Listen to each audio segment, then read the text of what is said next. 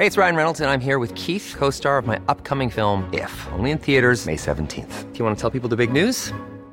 All right, I'll do. Sign up now and you'll get unlimited for $15 a month in six months of Paramount Plus Essential Plan on us. Mintmobile.com slash switch. Upfront payment of $45 equivalent to $15 per month. Unlimited over 40 gigabytes per month. Face lower speeds. Videos at 480p. Active Mint customers by 531.24 get six months of Paramount Plus Essential Plan. Auto renews after six months. Offer ends May 31st, 2024. Separate Paramount Plus registration required. Terms and conditions apply if rated PG.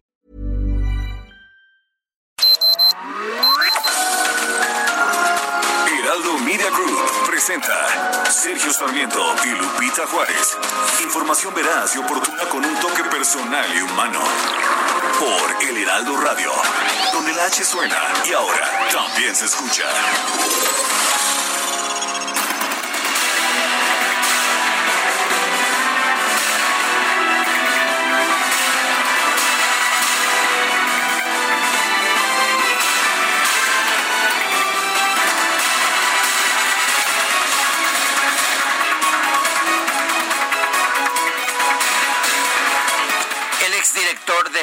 Pemex, Emilio Lozoya, enfrentó ayer su primera audiencia relacionada con la compra de agronitrogenados.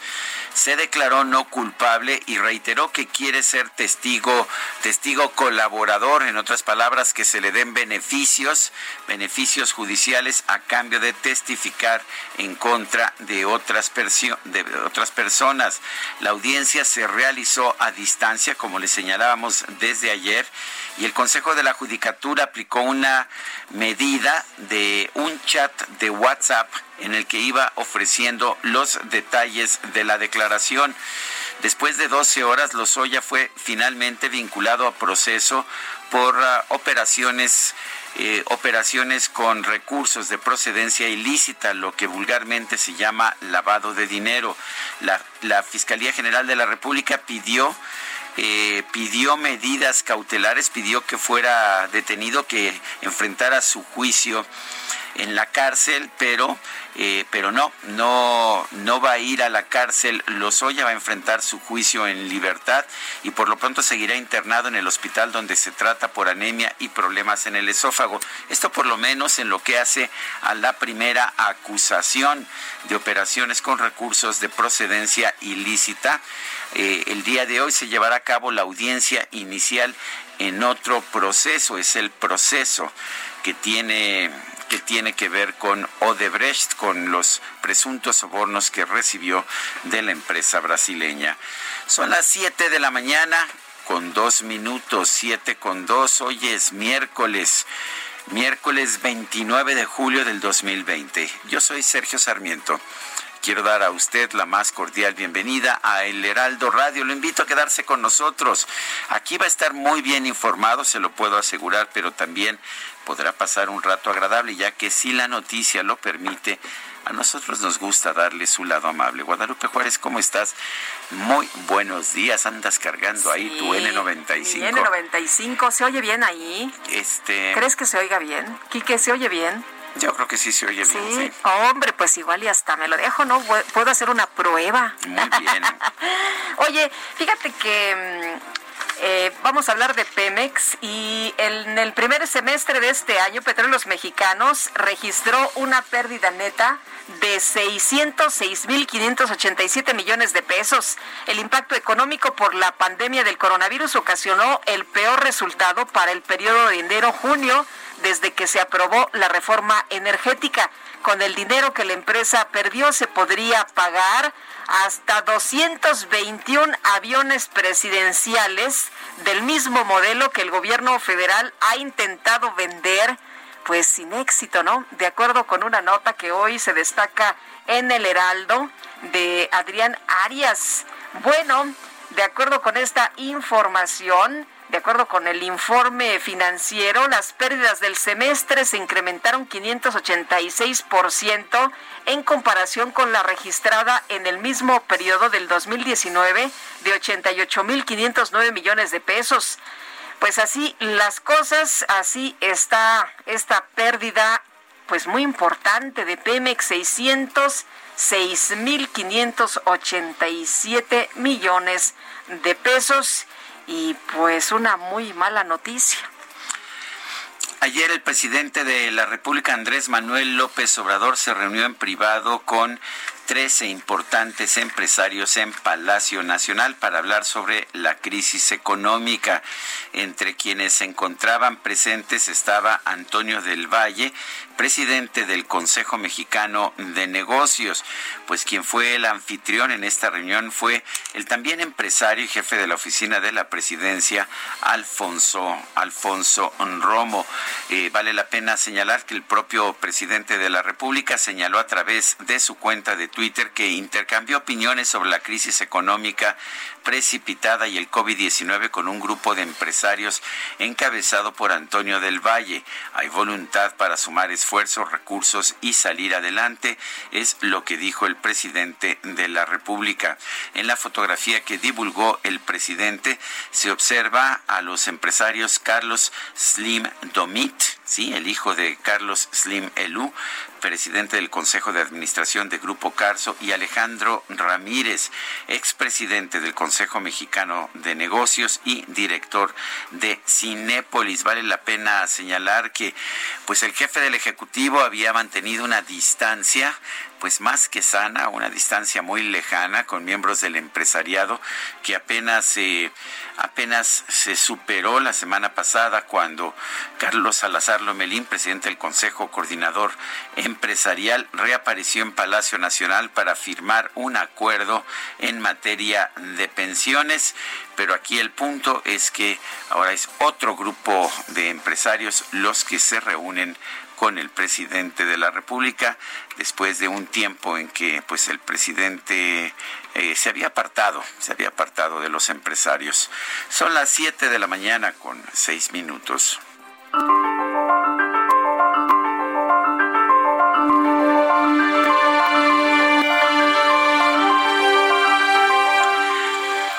Castigo, justicia que los culpables aplican a quienes son detenidos. Elbert Hubbard.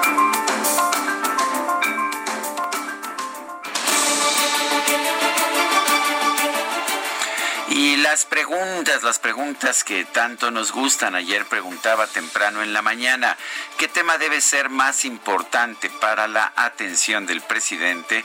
La pandemia, nos dijo el 50%, la crisis económica respondió 44.4%, el avión presidencial nos dijo 5.6%, recibimos 9.229 votos y esta mañana ya he colocado la siguiente pregunta en mi cuenta personal de Twitter, arroba Sergio Sarmiento.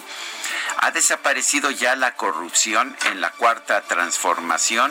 Nos dice que sí, 2.4% de los que responden que no, 96.2%, quién sabe, 1.4%. En 28 minutos hemos recibido 1.672 votos. Las destacadas del Heraldo de México. Oye, muy buena la participación esta mañana de nuestros amigos del auditorio. Muy nutrida, muy sí, nutrida. muy nutrida. Se me hace que también ya votó Itzel. Eh, tiene cara. Tiene cara como de que ya participó. Sí. Itzel A González. mí lo que me gusta es su cubrebocas Sí.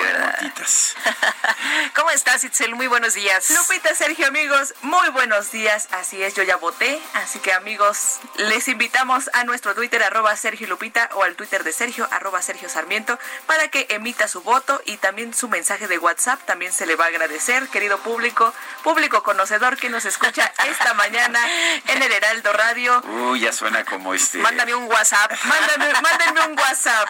Sergio Lupita, el otro día, el lunes, Sí. un radio escucha nos escribió y nos decía, Itzel, no te olvides que falta el cubrebocas verde, blanco y rojo. Es. es verdad. Vayan preparando el, el cubrebocas. Es que te lo saltaste el otro día que mencionaste. Me salté a Sí. Halloween, pero Sí. entonces ahora falta el de banderita para que se Claro. el grito de independencia Desde sin gritar con sana distancia. No, bueno, sin gritar, efectivamente, no así como nos dicen en el metro, así igual y sin hablar, sin gritar, pero lo vamos a festejar con un buen pozole, eso sí, Sergio Lupita. Y pues vamos a trabajar este miércoles, miércoles 29 de julio. Estas son las destacadas del Heraldo de México. En primera plana, por agronitrogenados ofrecen a la 4T devolver 200 millones de dólares. El presidente López Obrador afirma que se recuperará ese dinero de la planta que compró el exdirector de Pemex. País, comida chatarra va por más impuestos. Morena busca aumentar el impuesto especial sobre producción y servicios en bebidas alcohólicas, cigarros y refrescos.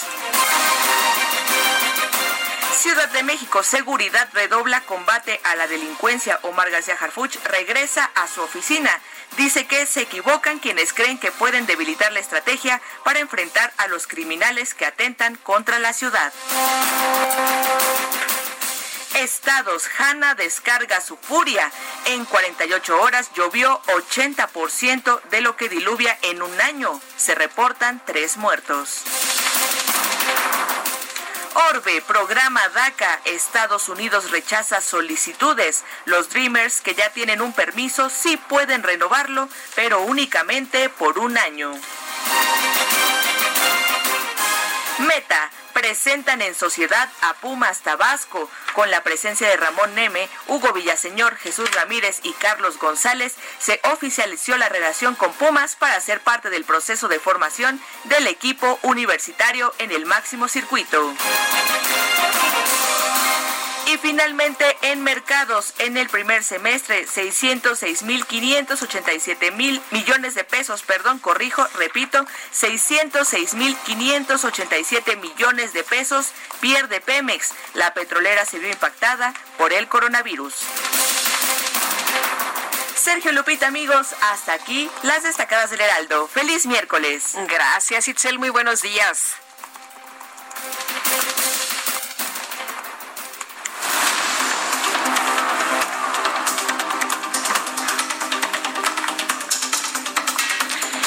Este resumen de las noticias más importantes en este miércoles ya 29 de julio.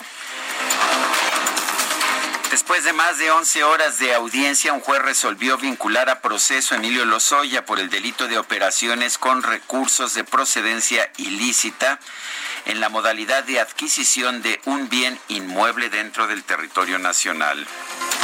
Fiscalía General de la República solicitó que el imputado permanezca bajo custodia del hospital en el que se encuentra internado mediante el empleo de un brazalete electrónico, además de la entrega del pasaporte y visa para evitar su salida del país ante el riesgo de fuga.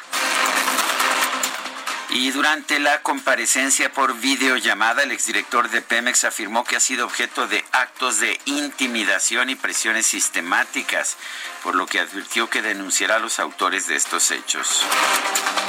La defensa de Lozoya confirmó que su cliente busca un beneficio para convertirse en testigo colaborador de la Fiscalía General de la República en las investigaciones contra integrantes de un aparato organizador de poder. La Auditoría Superior de la Federación señaló que entre 2013 y 2018, 2016, perdón, 2013 y 2016, la administración del exfuncionario Lozoya en Petróleos Mexicanos dejó un boquete de más de 23.500 millones de pesos en recursos y finanzas de la empresa y sus subsidiarias, como resultado de 111, 111 presuntos actos de corrupción malos manejos y posibles desvíos. Y la Secretaría de Salud informó que el número de muertos por coronavirus en México llegó a 44.876, mientras que los casos confirmados alcanzan los 402.697. Por su parte, el director general de epidemiología, José Luis Salomía, indicó que 14.246 camas de hospitalización general están ocupadas de las 30.373 existentes. Las entidades con mayor ocupación son Nuevo León, Nayarit, Tabasco, Coahuila y Veracruz. Vamos a ver la ocupación de camas eh, generales para pacientes graves de COVID-19, 47% es la ocupación a nivel nacional, es un porcentaje que más o menos se ha mantenido similar en las últimas en las últimas semanas, ya cuando vemos la distribución para cada uno de los estados, esta cambia. El día de hoy se suma el estado de Coahuila, Tabasco, Nayarit y Nuevo León, que ya veíamos que eran los tres estados que en días anteriores eh, habían, digamos que, rebasado ese nivel de seguridad, de ocupación. Y de acuerdo a la Secretaría de Salud de Zacatecas y San Luis Potosí, incrementó en más del 30% la tasa de incidencia de casos, mientras que Aguascalientes mantiene una ligera tendencia decreciente desde las últimas tres semanas. Con una mascarilla azul sobre el rostro, el subsecretario de Prevención y Promoción de la Salud, Hugo López Gatel, por fin recomendó su uso como medida de prevención ante el COVID-19. Con mucho gusto me lo pongo para hacer la recomendación. Usen su cubrebocas, usen su cubrebocas. Es una medida auxiliar, es una medida auxiliar que complementa al lavado de manos, agua y jabón, preferentemente al alcohol gel, complementa la sana distancia, que es importantísima, complementa la protección del estornudo con el ángulo del codo, complementa quedarse en casa cuando se está con síntomas. Y estas medidas, en conjunto con el cubrebocas, como lo señaló en repetidas ocasiones la Organización Mundial de la Salud, pueden ayudar a lograr disminuir la transmisión. Entonces, no hay oposición alguna al cubrebocas. El Gobierno de México, como lo anuncié esta misma mañana, recomienda el uso del cubrebocas. Bueno, y por otra parte, el presidente Andrés Manuel López Obrador informó a través de su cuenta de Twitter que se reunió la tarde de ayer con un grupo de empresarios encabezado por Antonio del Valle en Palacio Nacional. El mandatario intercambió opiniones sobre la crisis económica y las afectaciones por la pandemia. El presidente de la Conferencia Nacional de Gobernadores, Juan Manuel Carreras López, se reunió con el secretario de Hacienda y Crédito Público, Arturo Herrera, para analizar temas relacionados con la reapertura económica después del cierre por la pandemia. Y con 25 votos a favor y 11 en contra, el Pleno de la Comisión Permanente aprobó un tercer periodo extraordinario para la Cámara de Diputados. Se van a discutir modificaciones a la ley de adquisiciones. Y bueno, había por ahí sorprendidos, ¿no? De que, pues, eh, Dulce María Sauri estuviera votando a favor. Dicen, ay, Dulce María. Bueno, pero pues esa fue la decisión que se tomó. La Cámara de Diputados prevé desaparecer 5 de 44 fideicomisos y recuperar solo 16 mil millones de pesos. Este dinero permitirá al gobierno federal enfrentar la pandemia del COVID-19. Bueno, los alcaldes de Nuevo León solicitaron al presidente Andrés Manuel López Obrador a través de una carta su apoyo para solucionar las afectaciones que dejó la tormenta tropical Hanna en sus municipios en lo referente a infraestructura y el patrimonio de familias damnificadas, además de la realización de obras para apoyar a 1.500 familias afectadas por los estragos del paso del huracán o de la tormenta Hanna, la Cruz Roja Mexicana envió 23 toneladas de ayuda humanitaria a Reynosa, Tamaulipas. El presidente Andrés Manuel López Obrador nombró a Isabel Arvide como cónsul de México en Estambul, allá en Turquía al ser un consulado de carrera, el nombramiento no requiere de ratificación en el Senado. Isabel Arvide, que seguramente usted la ha visto por ahí en las mañaneras que en una de las mañaneras le dijo, de hecho en dos de ellas, le dijo al presidente López Obrador que no le estaban dando dinero, que no a su portal, a su portal de, noticias. Daban más eh, publicidad a revistas como Proceso. Que golpeaban al presidente y no a ella que aplaude, pues ya, ya le dieron su consulado. A propósito, la experiencia de Isabel Arvide como en materia diplomática es pues nula, absolutamente nula. La jefa de gobierno de la Ciudad de México, Claudia Sheinbaum, nombró a María Guadalupe Lozada León como encargada de despacho de la Secretaría de Cultura de la capital. Omar García Harfuch, el secretario de Seguridad Ciudadana de la Ciudad de México, reapareció ya de manera pública después de su hospitalización tras el atentado en su contra el pasado 26 de junio en Lomas de Chapultepec. Aseguró que los cárteles llevan varios años en la capital del país y está dispuesto a asumir riesgos sí había habido muchas muestras de violencia, no de este grupo, sino de varios grupos y desde hace muchísimos años. Desde hace muchísimos años cuando eh, la presencia de los cárteles también lleva muchos años en la Ciudad de México y que hayan atacado así a un funcionario, coincido con usted, eso sí, no se había, no se había visto. Pero en los hechos violentos que habían tenido en la Ciudad de México, justamente es por eso que nosotros los hemos estado atacando. Tres mujeres fueron vinculadas a proceso por los delitos de extorsión y, secuestro por privar de la libertad a 14 enfermeros originarios de Nuevo León que habían llegado a la Ciudad de México para apoyar la emergencia sanitaria por COVID-19 y fue vinculado a proceso Alejandro N., supuesto integrante del cártel Jalisco Nueva Generación, investigado por su probable participación en el homicidio de cinco mujeres en Nicolás Romero, Estado de México, el pasado 8 de junio. Trabajadores del sector salud marcharon en Tuxtla Gutiérrez para demandar la liberación inmediata del doctor Gerardo Vicente Grajales Yuca, jefe de urgencia y medicina crítica del Hospital de Especialidades Vida Mejor, adscrito al Instituto de Seguridad Social de los Trabajadores del Estado de Chiapas. Este médico fue arrestado el fin de semana. Se le acusa de abuso de autoridad.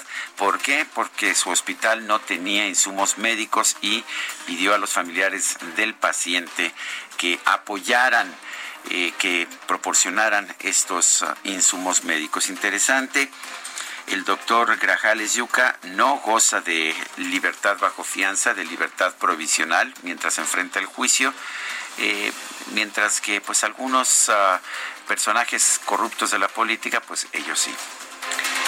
Pues sí, el, delito, el delito de ser médico en un hospital sin insumos médicos es un nuevo delito. Qué terrible. Oye, y en otras eh, en otras cosas, Petróleos Mexicanos nos decían ayer, nos advertían, ¿no? Muchos especialistas en materia energética, oigan, no se distraigan, no se distraigan. Esto es un asunto muy importante, saber los datos de Pemex. Y Pemex reportó este martes una pérdida de 44.300 millones de pesos durante el segundo trimestre de este año.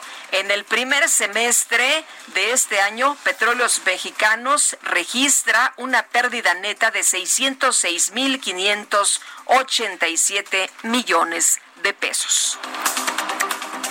A nivel internacional, el conteo de la Universidad Johns Hopkins de los Estados Unidos reporta 16 millones 605 mil 607 contagios del nuevo coronavirus y 657.337 fallecimientos. Los estados de Florida, Texas, Arizona y California han registrado un repunte en casos por COVID-19. De acuerdo con las autoridades locales, Texas podría ser el estado más afectado por la pandemia. Y mediante una serie de retweets, el presidente Donald Trump promovió nuevamente ayer el uso de la hidroxicloroquina para combatir el COVID-19. No importa que numerosos estudios han demostrado que este medicamento que se usa contra el paludismo o la malaria no es eficaz contra el coronavirus. Y Canadá dio luz verde este martes al uso del antiviral Remdesivir para el combate al COVID-19. Solo podría ser usado en pacientes que padecen neumonía y necesitan más oxígeno para poder respirar. El ciclón 9 que se encuentra en el Océano Atlántico podría convertirse en la tormenta tropical Isaías si gana fuerza en el Caribe Oriental, tiene prevista una trayectoria de entre 5 y 10 días que podría incluir el sur de Florida en los Estados Unidos. Y en los deportes, Rayados de Monterrey venció al Toluca.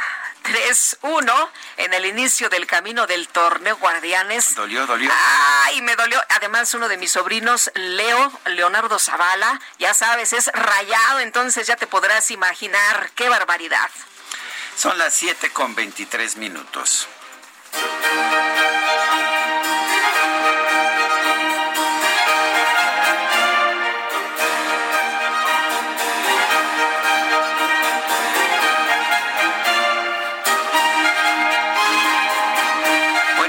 Quizá uno de los inicios de un concierto más populares en todo el mundo.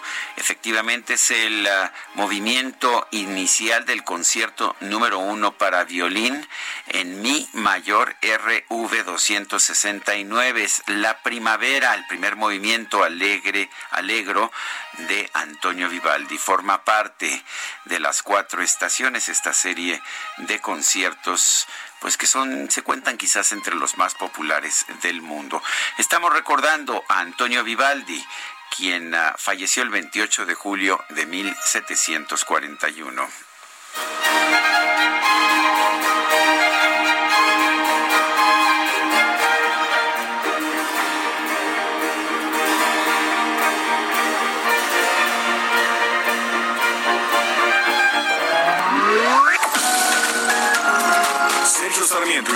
Juárez quieren conocer tu opinión, tus comentarios o simplemente envía un saludo para ser más cálida esta mañana. Envía tus mensajes al WhatsApp 5520 109647.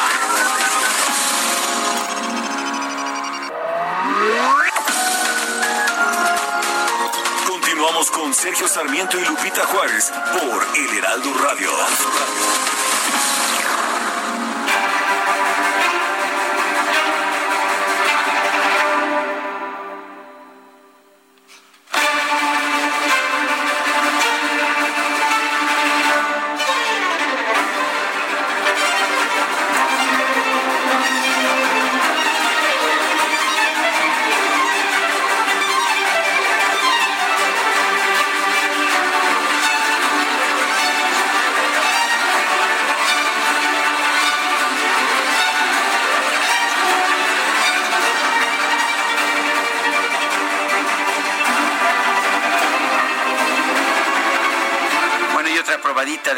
Cuatro estaciones de Antonio Vivaldi. Esto es el tercer movimiento de El Verano.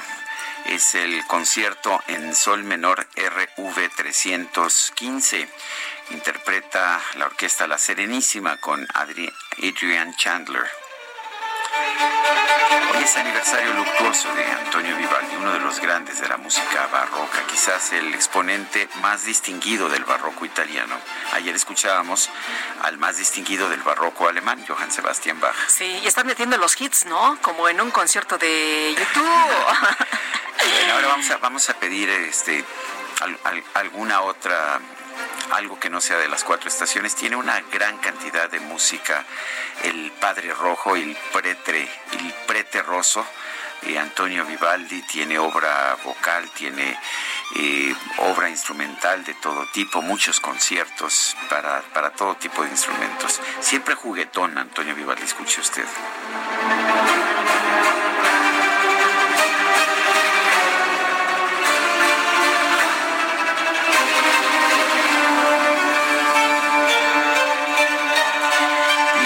Mensajes de nuestro público. Bueno, tenemos muchos mensajes, Sergio, y también quisiera agradecer eh, a la ingeniera química Gabriela León Gutiérrez. Nos eh, ya nos llegó, nos llegó este sobrecito ahí con unas gotitas. Las nanopartículas. Las nanopartículas. Eh, dice, gracias por la entrevista, su tiempo, su apoyo. Somos una empresa mexicana comprometida con el país y con muchas ganas de ayudar, haciendo las cosas bien, al igual que ustedes. Mil gracias, cuídense. Pues muchas gracias también a, a la ingeniera química Gabriela León. Y Patricia desde Tequisquiapan, solo para amenizar la mañana. Excelente día, Sergio y Lupita. Saludos a todo el equipo. Otra persona, no nos da su nombre, dice, primero que nada, felicidades por el programa. Por otro lado, ¿dónde pudiera reportar que la dependencia Comisión Nacional Forestal, Gerencia Jalisco y algunas más están presionando al personal para que se presente a trabajar pese a la contingencia. Agradezco la información que me proporcionen. La verdad es que ya, de hecho, muchos, muchas dependencias tienen que regresar a trabajar y todas lo están haciendo de una pues forma u otra. Bueno, y vámonos a la información esta mañana. Fue vinculado a proceso el exdirector de Pemex, Emilio Lozoya, por operaciones de procedencia ilícita en el caso de compra de la planta de agronitrogenados. Y Diana Martínez, que estuvo desde muy tempranito el día de ayer ahí pendiente, nos tiene todos los detalles. Diana, ¿qué tal? Muy buenos días. Así es, Sergio Lupita, muy buenos días. Pues el exdirector de Pemex, Emilio Lozoya, no pisará la cárcel por el caso agronitrogenados porque la Fiscalía General de la República no solicitó la prisión preventiva, además que pues debe usar un brazalete electrónico y el exfuncionario ofreció colaborar con las autoridades. Después de 11 horas y media de audiencia, el juez Artemio Zúñiga determinó vincularlo a proceso por el delito de lavado de dinero y pues además eh, señaló que permanecerá como lo pidió la Fiscalía, vigilado por elementos de la Policía Policía Federal Ministerial mientras esté en el hospital y cuando sea dado de alta, pues puede ser, trasladado a otro lugar, a pesar de que la Fiscalía señaló que existe el riesgo de que Lozoya se sustraiga de la acción de la justicia, no pidió esta medida cautelar de prisión preventiva.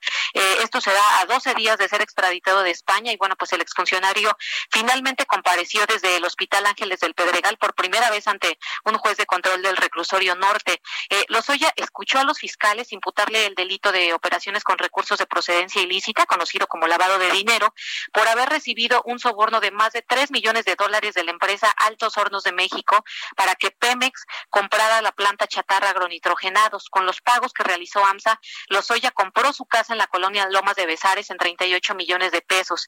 La adquisición de la planta inservible de agronitrogenados cuando Emilio Lozoya dirigió Pemex provocó una afectación a la petrolera de alrededor de 8.096 millones de pesos. Eh, las partes involucradas participaron en la audiencia desde diferentes lugares por videoconferencia. El único que estuvo en el Centro de Justicia Penal Federal del Reclusorio Norte fue el juez Artemio Zúñiga Mendoza, eh, ya que Lozoya estuvo con sus abogados Miguel Ontiveros y Alejandro Rojas. Eh, ayer al salir de del hospital Ontiveros insistió en que su cliente es inocente y hoy lo va a demostrar que va a dar evidencias de esto. Eh, insistió en que en que Lozoya está dispuesto a colaborar con la Fiscalía General de la República y bueno pues estaremos atentos a esta audiencia que también eh, se espera mucho porque es el caso Odebrecht. Ahí eh, se le imputan tres delitos que son cohecho asociación delictuosa y lavado de dinero y pues esperemos será la misma dinámica. La Fiscalía General de la República le formulará imputación, le dará a conocer las acusaciones, posteriormente eh, informará con qué datos de prueba cuenta para sustentar las acusaciones por, por el caso Odebrecht y bueno, pues esperemos que, que también se decida la situación jurídica, aunque también existe el escenario de que la fiscalía, la defensa solicite la duplicidad del término constitucional, es decir, que, que solicite tiempo para presentar pruebas y, evite, y que los hoy evite una vinculación a proceso, pero eh, eh, todavía no, no lo sabemos. Muy bien, pues muchas gracias por este reporte, Diana Martínez. Muy buenos días y hoy estaremos también muy pendientes. Empieza igual esta audiencia a las 9.35. Eh, a las 9.30 está programada. Ah. Ayer eh, hubo, hubo un retraso, estaba programada a las 9. Eh, hubo un, un, pequeño retraso porque estaban eh, arreglando el audio, pero pues esperemos que hoy comiencen a tiempo. Muy bien, pues muchas gracias por este reporte. Muy buenos días. Buen día. Hasta luego. Y vamos a seguir sobre, sobre el tema del caso Lozoya. Arturo Ángel es periodista de Animal Político. Lo tenemos en la línea telefónica. Arturo Ángel, buenos días. Hola, ¿cómo están? Muy buenos días. Un gusto estar aquí con ustedes. Gracias, Arturo. Muy buenos días. Cuéntanos de las declaraciones de Emilio Lozoya. ¿Qué, qué encontraste en ellas? ¿Qué te llamó la atención? A, ver, justo, ¿no? Eh, de, la, de las declaraciones de Lozoya, digo que hay que recordar que en realidad pues, no es que lo eh, no lo escuchamos directamente, pero sí fue a través de ese resumen que nos pasó por WhatsApp el Poder Judicial, ahorita ya lo platicaron justamente en esta forma tan sui generis, inédita, en que se, eh, se pudo eh, realizar un seguimiento de la audiencia de ayer dadas las restricciones sanitarias. A, a ver, yo me quedo con, con, pero creo que lo que dijo Lozoya fue muy importante, es decir, ya suponíamos y ya se sabía, porque el propio fiscal Gertz Manera en su momento, cuando dio a conocer públicamente que Lozoya había aceptado ser extraditado a México bajo la promesa de colaborar, ya se intuía que Lozoya iba por esa vía, que había un, pacto en construcción, que además hay que subrayar en construcción, ¿eh? porque muchos ya lo, ya lo daban en días anteriores, el propio presidente, por cierto, como un testigo protegido o ya un testigo colaborador, como si ya fuera un hecho consumado. No es así, esto sigue un procedimiento y también es así que ayer y hoy seguramente será vinculado a proceso y quedará en calidad de procesado mientras se desarrolla este beneficio que busca y vamos a ver si se materializa o no. Pero, pero yo me quedaría con, con, una frase que él dijo que, que, señala, yo fui, yo fui eh, eh, eh, intimidado, ¿no? Quedé, intimidado, presionado. Instrumentalizado, ¿no? ¿no? Usado como un instrumento. y más adelante sus abogados lo dicen, hablan claramente de un aparato organizado de poder.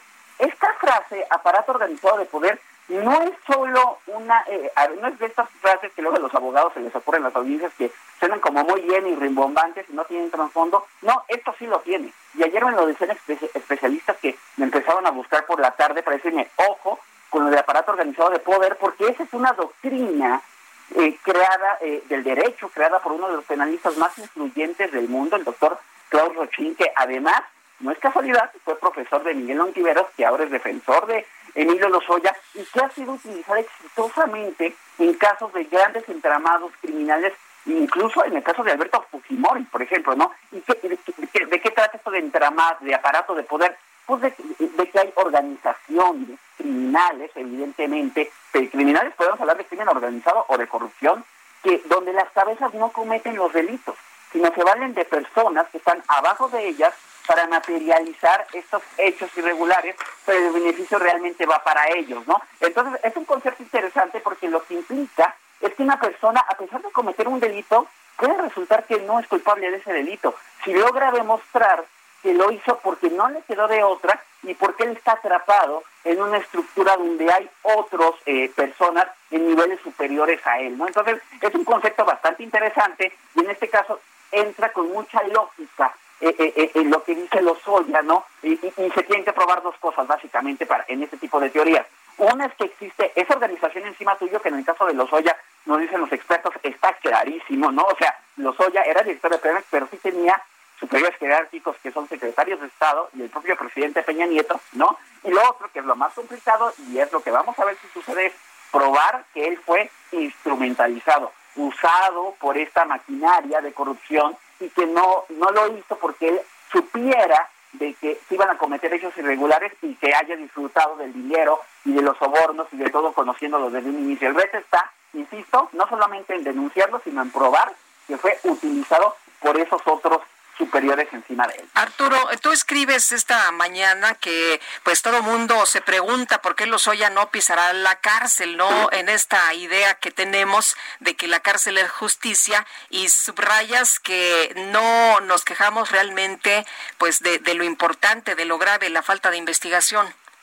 Sí, totalmente. Es que permítame decirlo así. A ver, la audiencia de ayer y seguramente la de hoy son muy espectaculares cuando se hablan, por ejemplo, de pérdidas, ¿no? Ayer los fiscales decían que esta la compra de esta planta chatarra, ¿no? Que, supuestamente se compró porque Lozoya recibió sobornos, pues le ha dejado a Pemex pérdidas por 8 mil millones de pesos, ¿no? O sea, uno piensa en esa cantidad, eh, ni, nos la podemos imaginar, ¿no? Eh, pero es la prueba del mal negocio que fue para Pemex comprarle esta planta a altos hornos. Incluso ayer en, en Animal Político también publicábamos que la gestión de Lozoya en Pemex de 2003 a 2016 pues dejó un en el presupuesto de, ese, de la empresa del Estado de más de 23 mil millones de pesos, ¿no? Hay más de 100 actos de corrupción documentados por la Auditoría Superior de la Federación y es dinero que no aparece. Pero al final de cuentas, Lozoya no está acusado de nada de eso. Y, si me apuran, ni Lozoya ni nadie, ¿no? Lozoya está acusado, ah, permítanme decirlo así el día de ayer, pues de haberse comprado una casa pues con un soborno que recibió de 3 millones de dólares. Y lo demás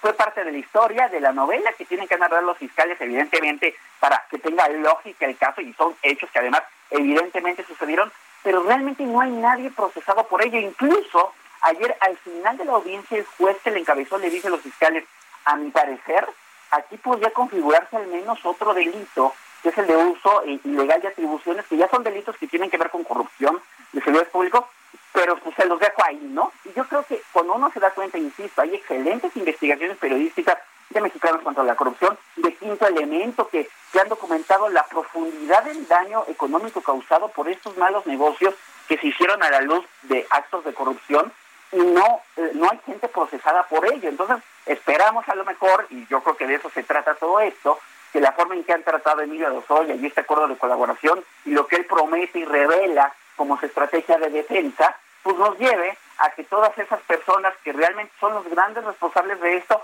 pues, ellos sí pisen la cárcel, ¿no? Y además, de alguna forma que intenten recuperar todo el daño económico, eh, económico causado. Porque, a ver, dejémoslo así. Si a los años sí lo mandan a la cárcel, pues en vez lo hubieran mandado pues, por este caso casito, ¿no? Insisto, suena muy espectacular, pero es haberse comprado una casa con dinero que venía de un soborno y estaría como el caso de Rosario Robles, ¿no? Que pues la metieron a la cárcel, me parece que de una forma muy injusta, ¿no? Pero al final Rosario está acusada pues, de haber sido omisa y no alertar de cierta cosa, no está acusada ni de apropiar, ni de robar todo el dinero de la estafa maestra, ni de, nada de eso, ¿no? Y yo creo que el problema es que en México tenemos a muchas personas que injustamente están en prisión y que traemos esta concepción bastante torcida de que estar metiendo a la gente a la cárcel ya es hacer justicia y eso nos lleva a estas reformas ultra cuestionadas por especialistas de que no está bien solo estarle metiendo más delitos al catálogo de delitos de prisión automática, pues en realidad lo único que provoca eso es que mandes a la cárcel a alguien que ni siquiera has investigado lo suficiente para probar con una sentencia condenatoria que es culpable, pero insisto, en la concepción que tenemos nosotros cultural, esa idea de cárcel como justicia es la que predomina y es lo que nos lleva a este tipo de debate. Ahora, el hecho de que Emilio Lozoya haya sido extraditado sobre la base de dos acusaciones, la de Odebrecht y esta de operaciones con recursos de procedencia ilícita, significa que ya no se le van a poder presentar acusaciones en pues en temas mucho más de fondo como pues este desvío de recursos de del propio Pemex para para comprar una una planta que era absolutamente chatarra. Sí, no, yo ahí, ahí te diría dos cosas, ¿no? Primero hay que recordar que cuando Lozoya acepta voluntariamente ser extraditado a México, una de las condiciones del acuerdo, y eso de nueva cuenta habla de la importancia de un acuerdo que está en construcción entre Lozoya y la Fiscalía General de la República, una de las cosas que él acepta es renunciar al, a este a esto que se llama principio eh, de especialidad, ¿no? Que implica que cuando una persona es llevada a otro país, solo puede ser procesada por los delitos por los cuales se, le pidió. Es lo que ha provocado, por ejemplo, que en el caso de Javier Duarte, hasta el día de hoy, pese a tener una orden de aprehensión por las desapariciones forzadas en Veracruz, no puede ser procesado por ello y se ha vuelto complicadísimo obtener, o, eso parece, ¿no? el permiso diplomático de Guatemala para que lo procesen. En el caso de Lozoya, no, él renunció a eso, entonces la Fiscalía tiene todas las facultades para, si lo desea, eh, presentar nuevos cargos a Emilio Lozoya. Pero la otra alternativa, que, ahí está y está puesta sobre la mesa, es que no sea Lozoya, sino sean funcionarios superiores a él, y insisto, aquí no, no hay de otra más que el pequeño de Peña Nieto y el presidente y los secretarios de Estado, los que en su momento sean llevados ante la justicia y procesados por eso, y ya veremos si eso le alcanza a Lozoya para ser exonerado totalmente o, o por lo menos para que eh, lleve una sentencia tal vez mucho más pequeña que la que merecería, pero eso tendría que estar sujeto forzosamente no al show político, no al show, electoral, no a que si cartas filtradas y que si nadie y que si eso, sino que realmente los peces gordos, gordos, comparezcan en tribunales, sean procesados y sean sentenciados. Ahora, Arturo, no es la primera vez que vemos eh, todo este pues asunto mediático y luego alguien en la cárcel. No es la primera vez que lo vemos, pero ¿cómo, cómo ves tú? ¿Crees que efectivamente eh, pase a ser este testigo colaborador como lo ha pedido Lozoya, que pues eh, ahorita es la petición que hace a las autoridades? Sí, y que seguramente se va, se va a reiterar el día de hoy en la audiencia de Odebrecht, ¿no? Eh, seguramente estaremos viendo una película bastante más parecida, ¿no? A, la de ayer. pues miren, el, el, a ver, el acuerdo sí está en marcha, ¿no? Y, prueba de ello, ya más allá de lo que se había dicho, es lo que vimos ayer con un Emilio Lozoya que acepta no pelearle a los fiscales eh, el, esta petición de ser procesado, ¿no? O sea, él, él, podría presentar elementos para intentar de que no lo vinculen a proceso. Ayer no quiso y seguramente hoy tampoco querrá. Eso te habla de que hay esa idea de no, no resistirse a la fiscalía y los fiscales, pues, por su parte, teniendo esta potestad de haber pedido una prisión tal vez justificada, porque el señor se escapó, deciden pedirme una medida cautelar que igual son restricciones a las libertades, pero es menos, menos, menos, este, pues de menor impacto que ponerle un brazalete. Eh, entonces, el, el, acuerdo está en marcha. Eh, si creo yo que recibiré el criterio de oportunidad, creo que solamente se lo deberían de dar, porque así lo dice la ley y así nos lo han dicho todos los especialistas a los que hemos entrevistado, solo deberían de dárselo si la información que le aporte resulta útil para obtener órdenes de aprehensión en contra de sus superiores, ¿no? Eh, y si esto permite llevarlos a procesos. Y los se tenía que volver entonces un testigo de la fiscalía en contra pues, de esos otros funcionarios superiores a él en el sexenio pasado. Solamente en esas circunstancias debería de recibir eso. Cualquier otra cosa que, que, le dan de beneficio y que no veamos otros procesos, pues yo creo que ahí sí estaríamos entrando en omisiones gravísimas y ahí sí quejémonos quejémonos de que no esté en la cárcel, de que no esté, este, de que haya impunidad por el desfalco en Pemex y de todo lo demás, ¿no? Arturo Ángel, periodista de Animal Político, gracias por esta conversación. No, que tengan muy buen día y un gusto estar con ustedes. Gracias, hasta luego Arturo, muy buenos días. Y bueno, el día de ayer el doctor Hugo López Gatel habló de nueva cuenta, pues esto que ha sido tan polémico a lo largo de la pandemia, Sergio, desde que empezó el uso del cubrebocas. Y bueno, el subsecretario de Salud aseguró que el uso de este artículo debe ser en sitios donde no se puede mantener la sana distancia. Ahora sí, lo recomendó, hasta se lo puso. No es la primera vez que vemos que se pone el cubrebocas, pues se lo ha puesto como se, lo ha puesto en otra ocasión. Y luego de ser cuestionado acerca del uso del cubrebocas, el mandatario se refirió a su, pues eh, el presidente el día de ayer se refirió a, al subsecretario Gatel, quien tomó la palabra para explicar el uso no de un artículo que ha sido objeto de debate en esta actual pandemia de coronavirus. El cubrebocas no es lo suficiente eficaz para impedir que una persona que no se quiera contagiar se contagie, excepto que sea el cubrebocas indicado y para que el cubrebocas pudiera evitar, pues eh, tendría que ser tres eh, capas, este que ya tiene tres, tres capitas y aún así que a través de los ojos se puede ingresar el virus SARS-CoV-2. Las gafas convencionales no son un mecanismo de protección, pero bueno, ya por lo pronto el día de ayer habla eh, de, de este tema y dice, a ver, el que el que tú te lo pongas quiere decir que tú te lo pones para evitar contagiar al otro. La falsa sensación de seguridad, lo que podría tener como consecuencia de personas que se confíen y descuiden mecanismos de protección, lo insistió de nuevo el día de ayer, que ha sido pues uno de sus argumentos, ¿no? Que si te pones el cubrebocas, entonces vas a descuidar todo lo demás, la sana distancia y el lavado de manos. Bueno, pero lo que estamos viendo es que los indicios de que la principal forma de contagio la principal forma de contagio del coronavirus no es a través de superficies o a través de las manos, sino a través del aire, se ha venido acumulando. Hace algunos días le narrábamos aquí la investigación de, de un grupo de investigadores de la Universidad de Texas en que participó el ganador del Premio Nobel de México, Mario Molina, que señalaba que la forma más común de contagio está demostrando ser por aire. Bueno, pues un equipo de investigadores de la Facultad de Ingeniería de la UNAM está analizando mediante modelaciones en 3D la dispersión de gotas de saliva en el transporte y los espacios públicos para conocer la trayectoria precisa que éstas siguen luego de que alguien habla, tose o estornuda. El propósito es comprobar si el virus SARS-CoV-2 que emiten las personas infectadas viaja en el aire cuando la, salida la saliva se evapora.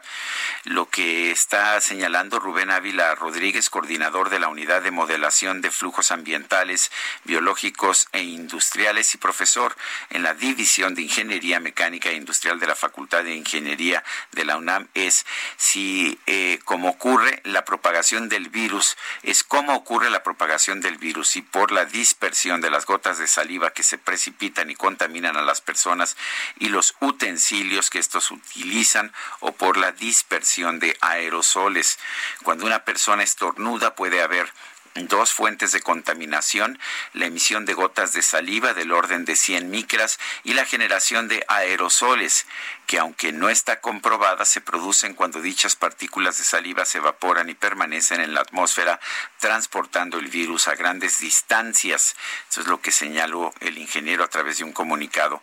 Ávila Rodríguez, junto con un grupo de colaboradores y alumnos de posgrado, está recurriendo a la mecánica de fluidos, ecuaciones, algoritmos y su supercómputo para indagar y reproducir en computadora las trayectorias de las partículas. Vale la pena señalar que si efectivamente se comprueba que la forma más común de transmisión es por aire, el uso de las mascarillas o cubrebocas, como se le llama en México, estaría absolutamente indicado. Bueno, y tenemos que hacer una pausa. Pues son las 7, siete de la mañana con 53 minutos, 7 con 53. Ayer, ah, pues los mercados estuvieron, eh, los mercados estuvieron relativamente tranquilos. Eh, la bolsa mexicana subió muy ligeramente, 0.1%, mientras que el Dow Jones bajó 0.8%. El peso se ubicó en 22.35 por dólar, 22.35 en ventanilla bancarias, mientras que en estos momentos en el mercado al mayoreo el peso está ganando terreno alrededor de 6 centavos y se ubica en 21.8792 por dólar. Sí, repito, mercado al mayoreo 21.87 con 92. Y hoy Hoy ah, es más bien ayer fue aniversario del fallecimiento de Antonio Vivaldi, lo hemos estado escuchando. Regresamos en un momento más.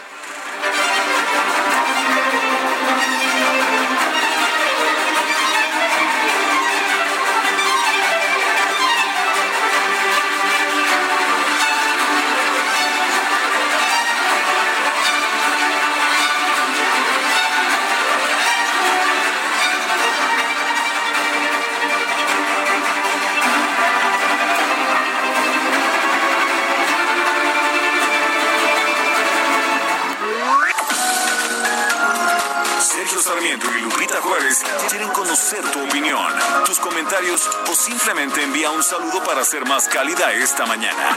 Envía tus mensajes al WhatsApp 5520 109647.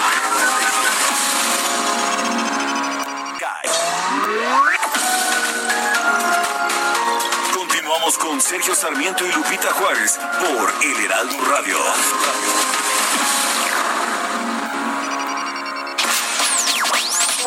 Hola, muy buen día. Eh, pues a esta mitad de semana eh, un saludo muy afectuoso a toda la producción y pues haciendo muchas cosas en casa. Eh, hay mucho que se puede hacer en este confinamiento. Así es que pues no hay más. Simplemente cuidarse, no salir y tratar de hacer muchísimas actividades que siempre hay que hacer cosas en la casa. Un saludo afectuoso. Soy Jan Zetazarco. de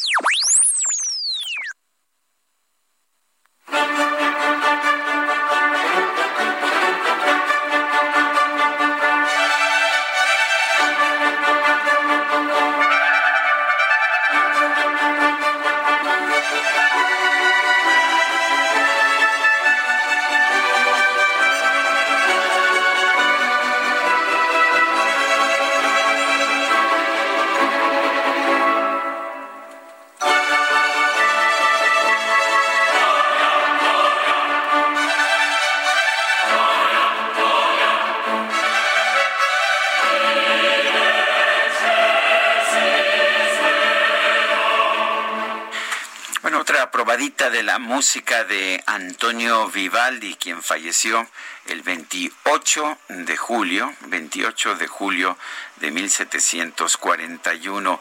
Esta es la Gloria en Re mayor. Tiene varias, de hecho, varias ah, cantatas eh, que, llevan este título, eh, pero esta es la RV 589, es el primer movimiento Gloria in Excelsis.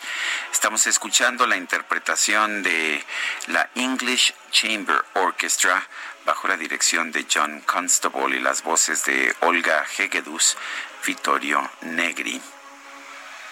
Y sí también es una de las obras más conocidas, es el Gloria por excelencia, que se canta en las iglesias y, bueno, con, con, una buena razón. El padre rojo, como le llamaban a Antonio Vivaldi por ser pelirrojo, escribió una gran cantidad de música sacra, de música para iglesia.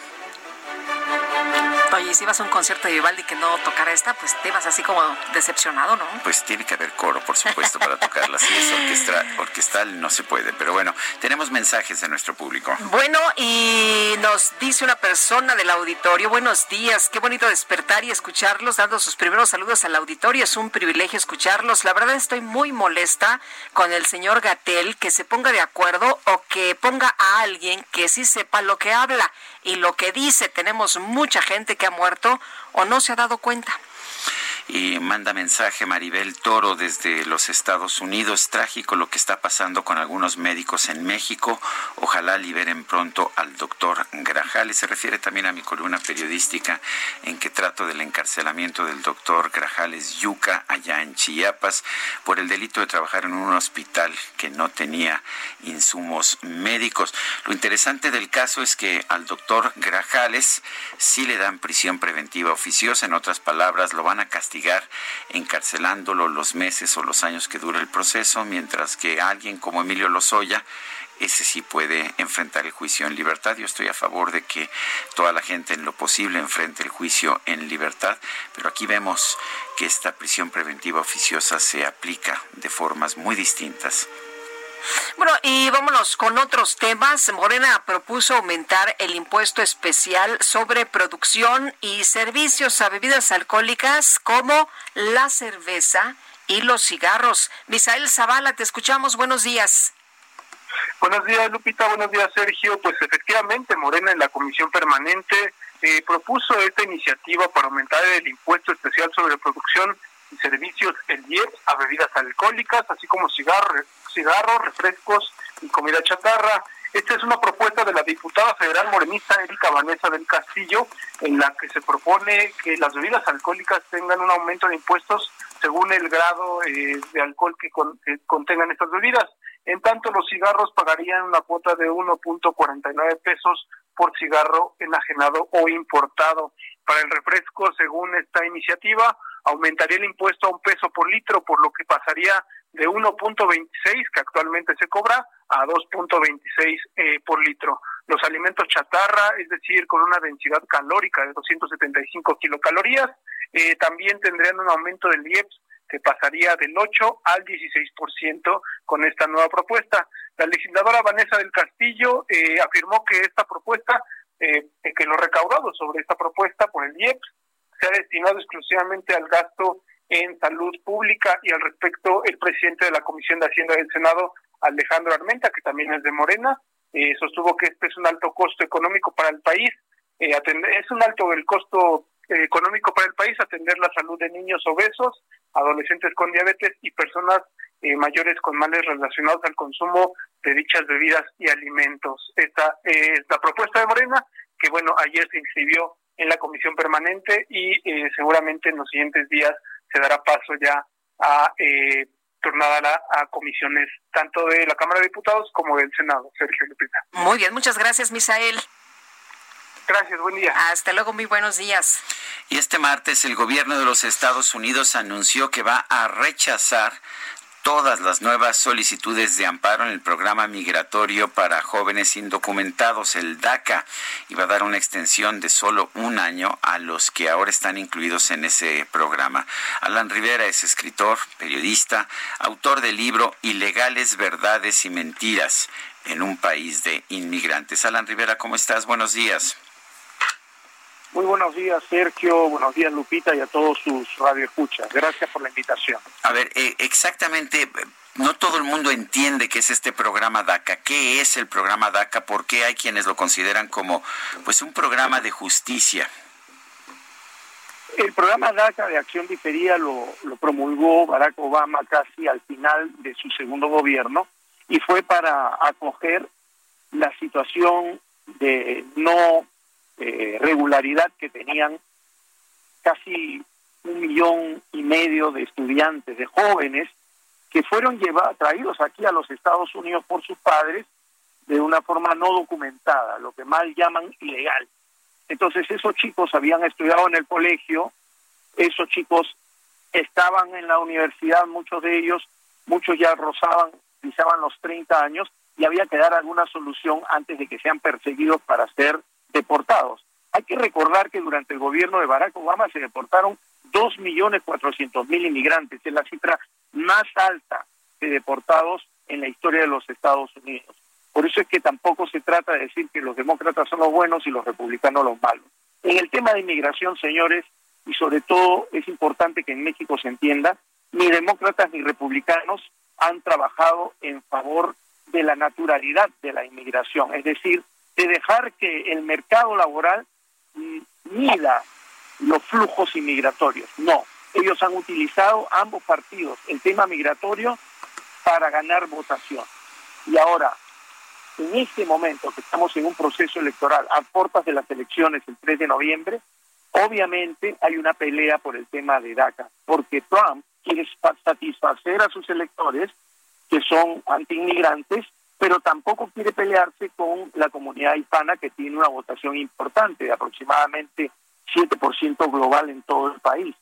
Entonces, él lo que está haciendo es, ok, nosotros no podemos eliminar el DACA, la Corte de Maryland falló a favor de reponerlo, pero le vamos a cortar un año y no vamos a aceptar nuevas solicitudes.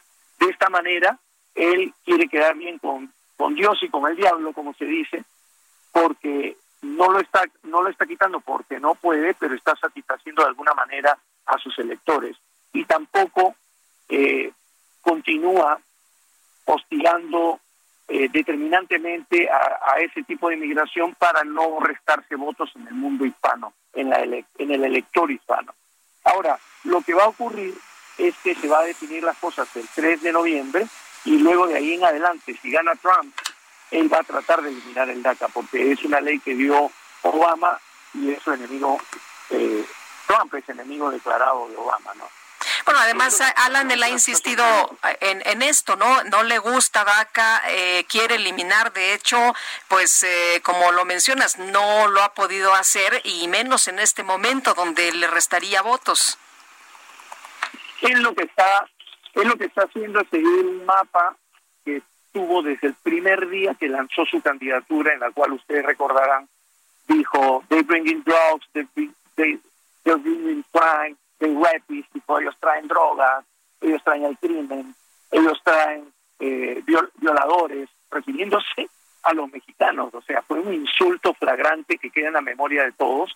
Y esa es la postura de él que sale naturalmente de dentro. Ahora, su estrategia política, como le repito, es de una manera tratar de quedar bien con Dios y con el diablo. Pero realmente lo que hay que entender es que hay electores que están a favor de parar la inmigración y son hispanos muchos de ellos. Aquí en Florida, donde yo vivo, hay muchos que no quieren más inmigrantes y que quieren, en todo caso, que haya inmigración dentro de del marco legal. El problema es que el marco legal aquí en Estados Unidos obedece a intereses de grupo y no a los intereses de la economía, que requiere trabajadores eh, manuales e intelectuales para poder eh, llenar las plazas de trabajo que hay porque se trata siempre de una economía en desarrollo. Pese a que estamos en un momento de recesión, la economía estadounidense tiende a crecer permanentemente y las épocas de crisis las pasa eh, siempre porque tiene un aparato económico productivo de mucha tecnología y de mucha pujanza y es la primera potencia mundial. De manera que lo que está haciendo la Casa Blanca es seguir su libreto y lo que están haciendo los demócratas es seguir también su, su libreto. Pero recordemos que los demócratas, cuando tuvieron la oportunidad de hacer una reforma migratoria que elimine todos los obstáculos que tienen las actuales leyes contra los inmigrantes, no lo hizo. Aprobó la ley de salud, el Obamacare, pero nunca aprobó una ley de reforma inmigratoria que favoreciera, no voy a decir a los hispanos, señores, quiero decir la inmigración. La inmigración es un fenómeno económico que obedece a causas económicas y que la sociedad y la economía de un país necesita inmigrantes para seguir creciendo. Esto es un problema muy grave que afecta a miles de miles de personas. Yo creo que el presidente Andrés Manuel López Obrador debería de alguna manera haber aprovechado el viaje que hizo para defender la postura y la posición de muchos inmigrantes que viven aquí para trabajar, que vinieron aquí a dar todo este sí para su prosperidad, pero también para la prosperidad del país en el que están viviendo, sin olvidar sus raíces, porque aquí los verdaderos hispanos nunca olvidamos nuestras raíces. Alan Rivera, escritor y periodista, autor del libro Ilegales, Verdades y Mentiras en un País de Inmigrantes. Gracias por conversar con nosotros esta mañana. A ustedes. Hasta luego, muy buenos días. Y Sergio, difícil quedar bien con todo el mundo, ¿no? Como decía Alan, con Dios y con el diablo, pues la verdad no te salen bien las cosas cuando quieres hacer, pues eh, para eh, decir ante todos los auditorios lo que quieren escuchar, con alguno vas a tener que quedar mal. Inevitablemente. Son las 8 con 13 minutos. El Químico Guerra con Sergio Sarmiento y Lupita Juárez. Químico Guerra, ¿qué nos tienes esta mañana? Pues eh, uno de los ganadores de esta cuestión de la pandemia, Sergio Lupita, ha sido desde luego la industria de la informática y los celulares. Ha aumentado importantemente la venta de celulares. La gente al estar confinada, pues está eh, dependiendo cada vez más de esta cuestión de la intercomunicación cibernética. ¿Saben cuántos celulares se van a vender en este año a pesar de la pandemia, Sergio Lupita? El, ¿Cuál es el pronóstico de venta de celulares en el mundo? 2.120 millones, 2.120 millones de celulares. Es, eh, digamos, con esta cuestión de que se van renovando, que cada vez tienen más capacidad, etcétera, pues hay una eh, venta importante. Se van a la basura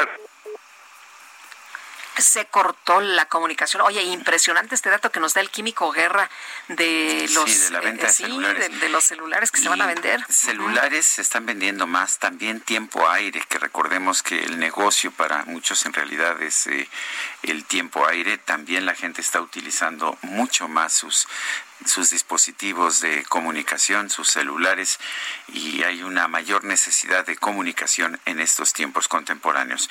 Bueno, mira, mientras esperamos a ver si nos podemos reconectar con el químico Guerra, ¿te parece que vayamos a, al pronóstico del clima? Me parece muy bien. El pronóstico.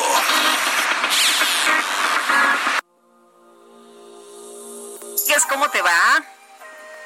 Muy buenos días. ¿Cómo estás? Muy buenos días desde la Comisión Nacional del Agua, Servicio Meteorológico Nacional.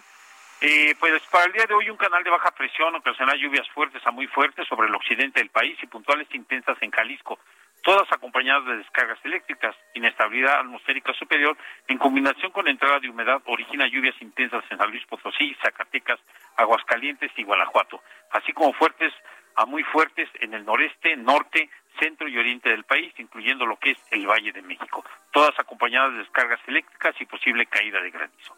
Por otro lado, la onda tropical 22 recorrerá lentamente el sur de la República Mexicana, ocasionando lluvias intensas en Oaxaca y muy fuertes en Guerrero, Chiapas y Veracruz, las cuales podrían estar acompañadas de actividad eléctrica y ráfagas de viento al paso de las tormentas. La onda tropical 23 se aproxima a la península de Yucatán y producirá chubascos en Quintana Roo, Yucatán y Campeche. Por otro lado, un sistema de alta presión eh, originará temperaturas superiores a 40 grados centígrados, principalmente sobre los estados de Baja California y Sonora.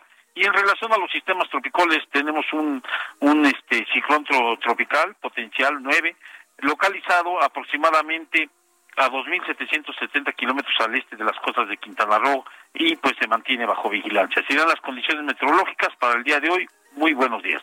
Muchas gracias, Roberto. Buenos días. Al contrario. Y nuevamente está listo el químico Guerra Químico, pues ahora sí que te perdimos, no sé qué tan bueno, qué tan bueno sea tu celular. pues se supone que es muy bueno, pero ya ven que, bueno, con esa cuestión también de las fluctuaciones en la energía eléctrica, a veces suceden esas cosas. Eh, les decía yo que se van a vender 2.120 millones de celulares este año, a pesar de la pandemia, es uno de los ganadores, digamos, de esta situación de crisis, pero de esto se van a ir 1.500 millones a la basura. Y los críticos del avance, ya saben que siempre hay estos que dudan y que, que si los celulares causan cáncer y que nos están, en vez de comunicando, nos están descomunicando, etcétera. Bueno, son fenómenos que están eh, avanzando en el desarrollo, digamos, del ser humano, en el proceso este maravilloso de la civilización, pero es cierto que tenemos que ver cómo vamos a resolver el problema de la disposición, porque se van a vender 2.120 millones, pues se desechan un número importante. Ese número son 1.500 millones de celulares que se van a la basura. Son una fuente enorme y creciente de basura electrónica. Pero ahora fíjense lo que es el, avance en la razón también y basar en la ciencia eh, las decisiones investigadores de la Universidad de Columbia Británica en el Canadá han perfeccionado un proceso para separar eficientemente la fibra de vidrio y la resina, dos de los componentes más importantes en volumen de un celular, acercándonos más al ideal de un teléfono cero desperdicio. Es el primer proceso que emplea técnicas simples como la separación por gravedad, para eh, separar limpiamente, sin el uso de sustancias tóxicas, las resinas orgánicas de la fibra de vidrio inorgánica. El reto, escribe la doctora María Nolusco, líder eh, de este trabajo, es el desagregar los modelos que ya no pueden ser reusados en materiales útiles y en forma tal que no dañen el medio ambiente. Hasta hoy la gran mayoría de las empresas que reciclan electrónicos se enfocan en la recuperación de metales valiosos como el oro, la plata, el cobre y el aluminio que se usan para manufacturar otros productos. Pero las partes no metálicas como la fibra de vidrio y las resinas, las cuales conforman el grueso de los circuitos integrados en los celulares, generalmente son desechados y van a dar a un incinerador o a un relleno sanitario en donde pues empiezan a lixiviar, a percolar sustancias químicas peligrosas al ambiente. La doctora Jolusco, jefa del Centro de Minería Urbana en la Universidad de Columbia Británica, logró desarrollar la metodología de separar la fibra de vidrio de las resinas, aprovechando la diferencia en densidades de ambas. La fibra de vidrio separada puede usarse como materia prima en la industria de la construcción y en aislamientos térmicos. El lograr un celular cero residuos ha sido una tarea de los investigadores alrededor del mundo por más de una década y este trabajo de la doctora Jolusco y sus colegas nos acercan, Sergio Lupita, a esta meta en una forma muy importante.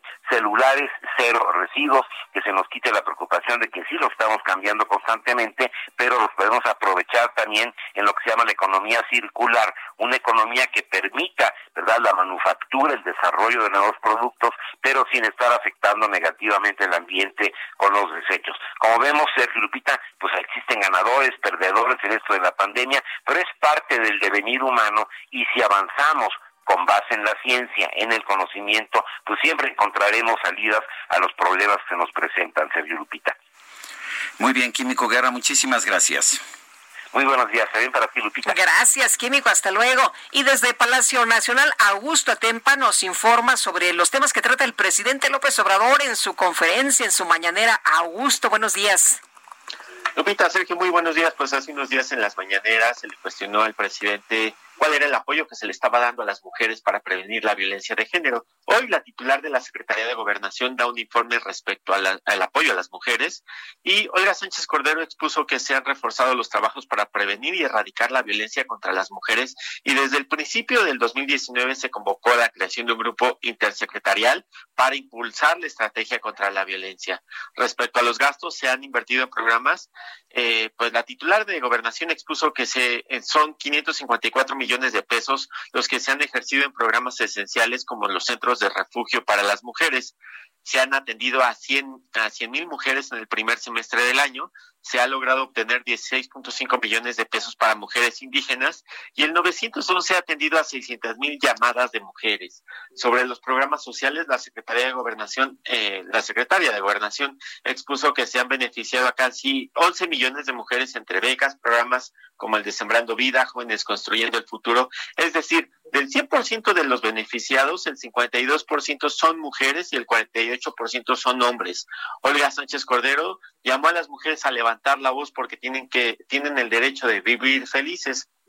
Y respecto al eh, en esta ronda de preguntas y respuestas se les cuestionó sobre el presupuesto de InMujeres, el cual bajó 75%, y Nadine Flora Gassman dijo que pues el recorte fue solo el presupuesto que se usaba para viajes y eventos, pero pues que no ha sufrido recortes en personal ni salarios. Los recursos siguen eh, pues apoyando a los a las instancias estatales y municipales y con ese recorte se sigue trabajando sin ningún problema.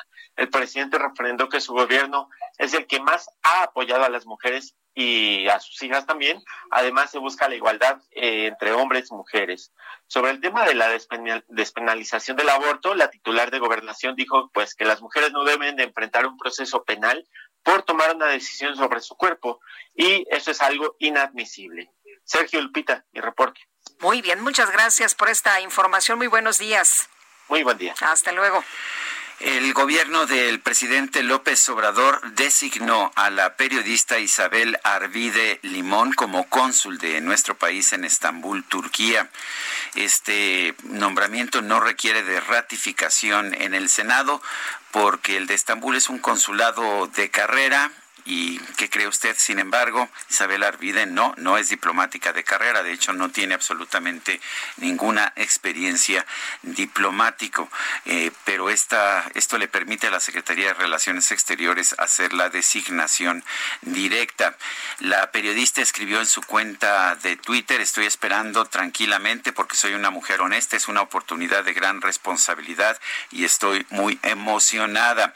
De hecho, la designación generó una gran tormenta en redes sociales. Vale la pena señalar que, pues en por lo menos dos ocasiones, Isabel Arvide se presentó en la conferencia de prensa mañanera y se quejó de que a su portal de noticias no se le diera publicidad del gobierno y en cambio que el gobierno de Andrés Manuel López Obrador sí comprara publicidad de la revista Proceso, a pesar de que la revista Proceso golpeaba, dice, al presidente de la República.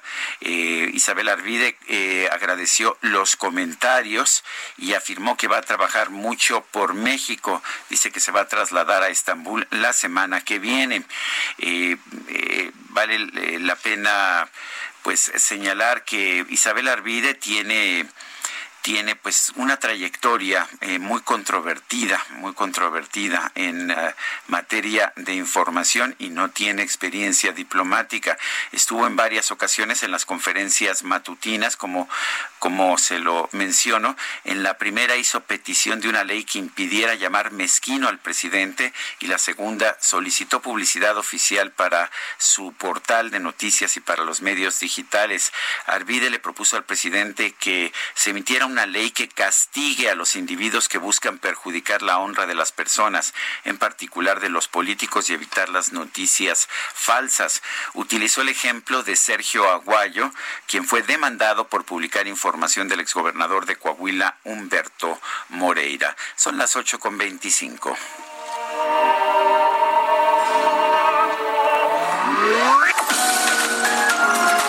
Sergio Sarmiento y Lupita Juárez quieren conocer tu opinión, tus comentarios o simplemente envía un saludo para ser más cálida esta mañana. Envía tus mensajes al WhatsApp 5520 109647.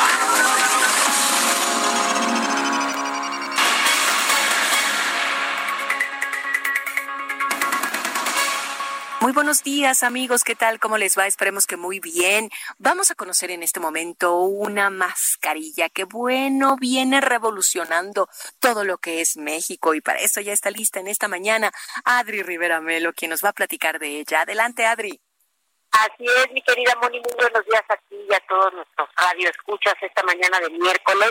Esta mascarilla a la cual tú te refieres se llama KN95 máxima que es la misma que la KN95, pero está mejorada y únicamente la podrán conseguir llamando al 800 230 o en hospitalar.mx.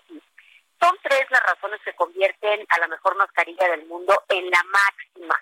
La primera de ellas es que tiene máxima protección, su tecnología con cinco capas de alta filtración es capaz de protegernos de los virus incluso más pequeños que el COVID-19. La segunda razón es que es muy cómoda, máxima comodidad. Su diseño ergonómico se acopla muy bien a nuestro rostro y su puente nasal se ajusta y sella los contornos para evitar el ingreso del aire contaminado. La tercera es máxima respiración. Gracias a su sofisticada válvula Newman, podemos respirar con normalidad y evitar esa molesta sensación de sofocamiento. Y bueno, la verdad es que antes de la pandemia la KN95 no era conocida. Ahora su alta eficiencia la convirtió en el artículo más falsificado de México, porque bueno, pues ya las podemos encontrar hasta en los semáforos, en cualquier semáforo de la esquina, pero no nos garantizan la misma protección que la original. La KN95 máxima, les repito, únicamente la vamos a vender por teléfono si nos marcan al 800 mil y bueno, pues ordenen su paquete de lanzamiento que contiene 8 KN95 máxima al 50% de descuento. Si pagan con tarjeta bancaria, reciben completamente gratis 2 KN95 máxima infantil para que los pequeños también estén protegidos.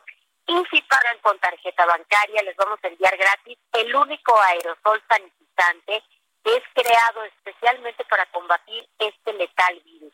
Así es que aprovechen amigos, aprovechen y llamen por favor al 800 23 mil para que adquieran pues este paquete que estamos eh, ofertándoles y también el aerosol sanitizante que es creado especialmente para combatir el COVID-19. Muy bien, Adri, gracias. Ya viste el número y bueno, pues la promoción. Buenos días. Muy buenos días. Gracias. Gracias, continuamos.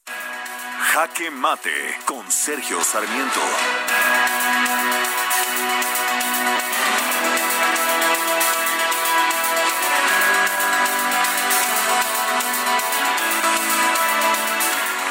Prisión preventiva oficiosa es siempre cuestionable. ¿De qué se trata esta prevención, esta prisión preventiva? Se trata de castigar a alguien antes de que sea juzgado por la ley.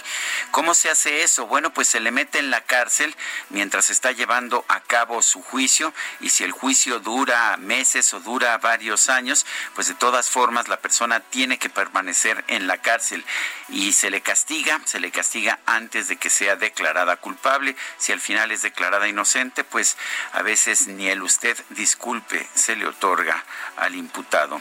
Bueno, pues eh, la verdad es que en México durante mucho tiempo se aplicó constantemente esta prisión preventiva oficiosa hasta que por recomendación de las Naciones Unidas la empezamos a quitar.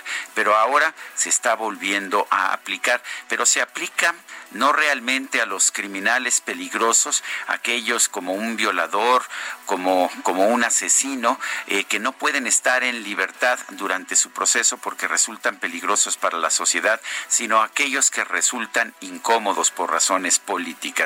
Eh, lo estamos viendo. Por ejemplo, Rosario Robles tiene prisión preventiva oficiosa, esto es, está en la cárcel a pesar de que no se le ha declarado culpable.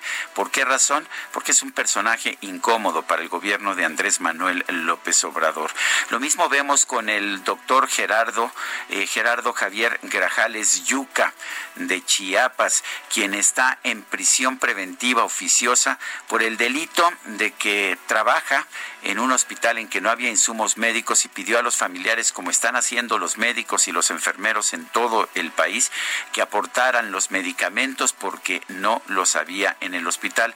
Él está en la cárcel con prisión preventiva oficiosa.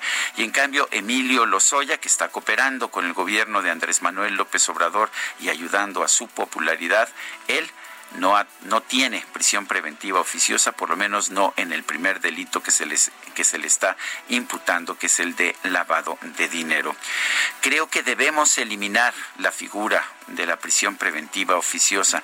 Nadie debe ser castigado antes de que sea juzgado, a menos a menos de que sea tan peligroso que el estar en libertad durante su juicio sea un peligro para la sociedad. Yo soy Sergio Sarmiento y lo invito a reflexionar.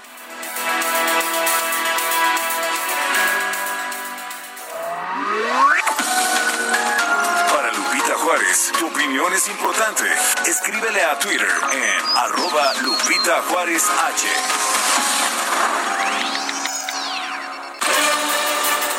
Y vámonos con Israel Lorenzana, por allá en Anillo Periférico y Avenida Industrial Militar. ¿Qué pasa, Israel? Cuéntanos. Lupita, muchísimas gracias. Sergio, muy buenos días. Pues efectivamente tenemos bloqueados los carriles laterales del periférico a la altura de Legaria. Se trata de entrenadores, caballerangos, jinetes y caballistas del Hipódromo de las Américas quienes están manifestando, bloqueando esta arteria. Ellos están eh, pues pidiendo que se reabran las carreras. Se nos cortó. Se nos cortó la bueno, vamos a tratar de restablecer el contacto, Sergio. Son las 8.37. Reporte Metro con Palmira Silva. Y Palmira Silva, ¿qué información nos tienes desde el metro esta mañana? Hola, muy buenos días, Sergio Lupita. Un saludo a su auditorio. En estos momentos se registra afluencia moderada en la red y continuamos con el envío de unidades vacías a estaciones de transbordo y de mayor demanda. El tiempo aproximado de paso entre trenes es de 2 a 4 minutos. Por medidas de prevención, les informamos que la estación Acatitla de la línea A permanecerá cerrada de 9 y media a las 17 horas. Les recomendamos tomar previsiones. Por otro lado, la estación Zócalo ofrecerá servicio únicamente de 11 de la mañana a 17 horas. También queremos invitarlos a participar en el Viaja Protegido Challenge, un concurso en donde podrás plasmar tu creatividad en un cubrebocas y así ganar increíbles premios. Pueden consultar las bases y toda la información en nuestras redes sociales arroba metro CDMX. Esta es la información por el momento. Les deseamos un excelente miércoles. Palmira Silva, muchas gracias. Gracias a ustedes, hasta luego. Bueno, y el secretario de Seguridad Ciudadana de la Ciudad de México, Omar García Harfush, sostuvo que los responsables de su ataque, eh, de su ataque este registrado el pasado 26 de junio fue organizado por el cártel Jalisco Nueva Generación y Carlos Navarro. Nos acordamos perfectamente que el eh, secretario de Seguridad, antes de ser eh, intervenido quirúrgicamente y ya cuando nos habíamos enterado de este atentado, todavía seguía escribiendo en su cuenta de Twitter y lo que leímos es que él atribuía este ataque al cártel Jalisco Nueva Generación. A ver, platícanos.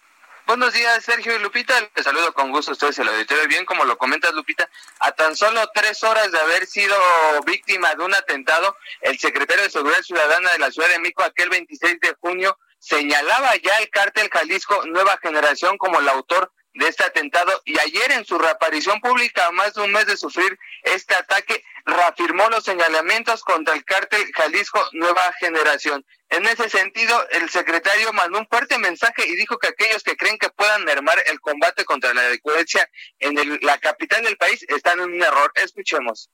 Se equivocan quienes piensan que podrán debilitar la lucha contra la delincuencia en la Ciudad de México. Son miles los policías, marinos, militares y ministerios públicos que al igual que su servidor estamos dispuestos a asumir los riesgos que sean necesarios para que nuestra ciudad viva en paz. Y es que las amenazas del cártel Jalisco Nueva Generación contra el secretario Omar García Harfuch estaban desde agosto de 2019, de acuerdo con información de las dependencias de seguridad federal. Sin embargo, diez meses después la hicieron efectiva en un ataque donde se realizaron 414 disparos con armas de alto poder. Aunque los delincuentes sabían de la ruta que tomaría el secretario su reunión diaria en el antiguo palacio del ayuntamiento, este descartó que se haya fugado información. Escuchemos. Cuando hay un evento de esta magnitud, por supuesto, hay, hay, la investigación se vuelve muy amplia y aunque no haya una sospecha como tal, las investigaciones continúan y se abarca no solo a miembros de la Secretaría, sino se, se investiga todo lo que, lo que esté lo que haya rodeado este caso. Aquí no hay un solo indicio que haya habido una fuga de información dentro de la Secretaría. Y bien, entonces el secretario reafirma los señalamientos contra el cártel Jalisco Nueva Generación y descarta la fuga de información de parte de elementos de su secretaría durante el atentado. Sergio Lupita, la información que les tengo.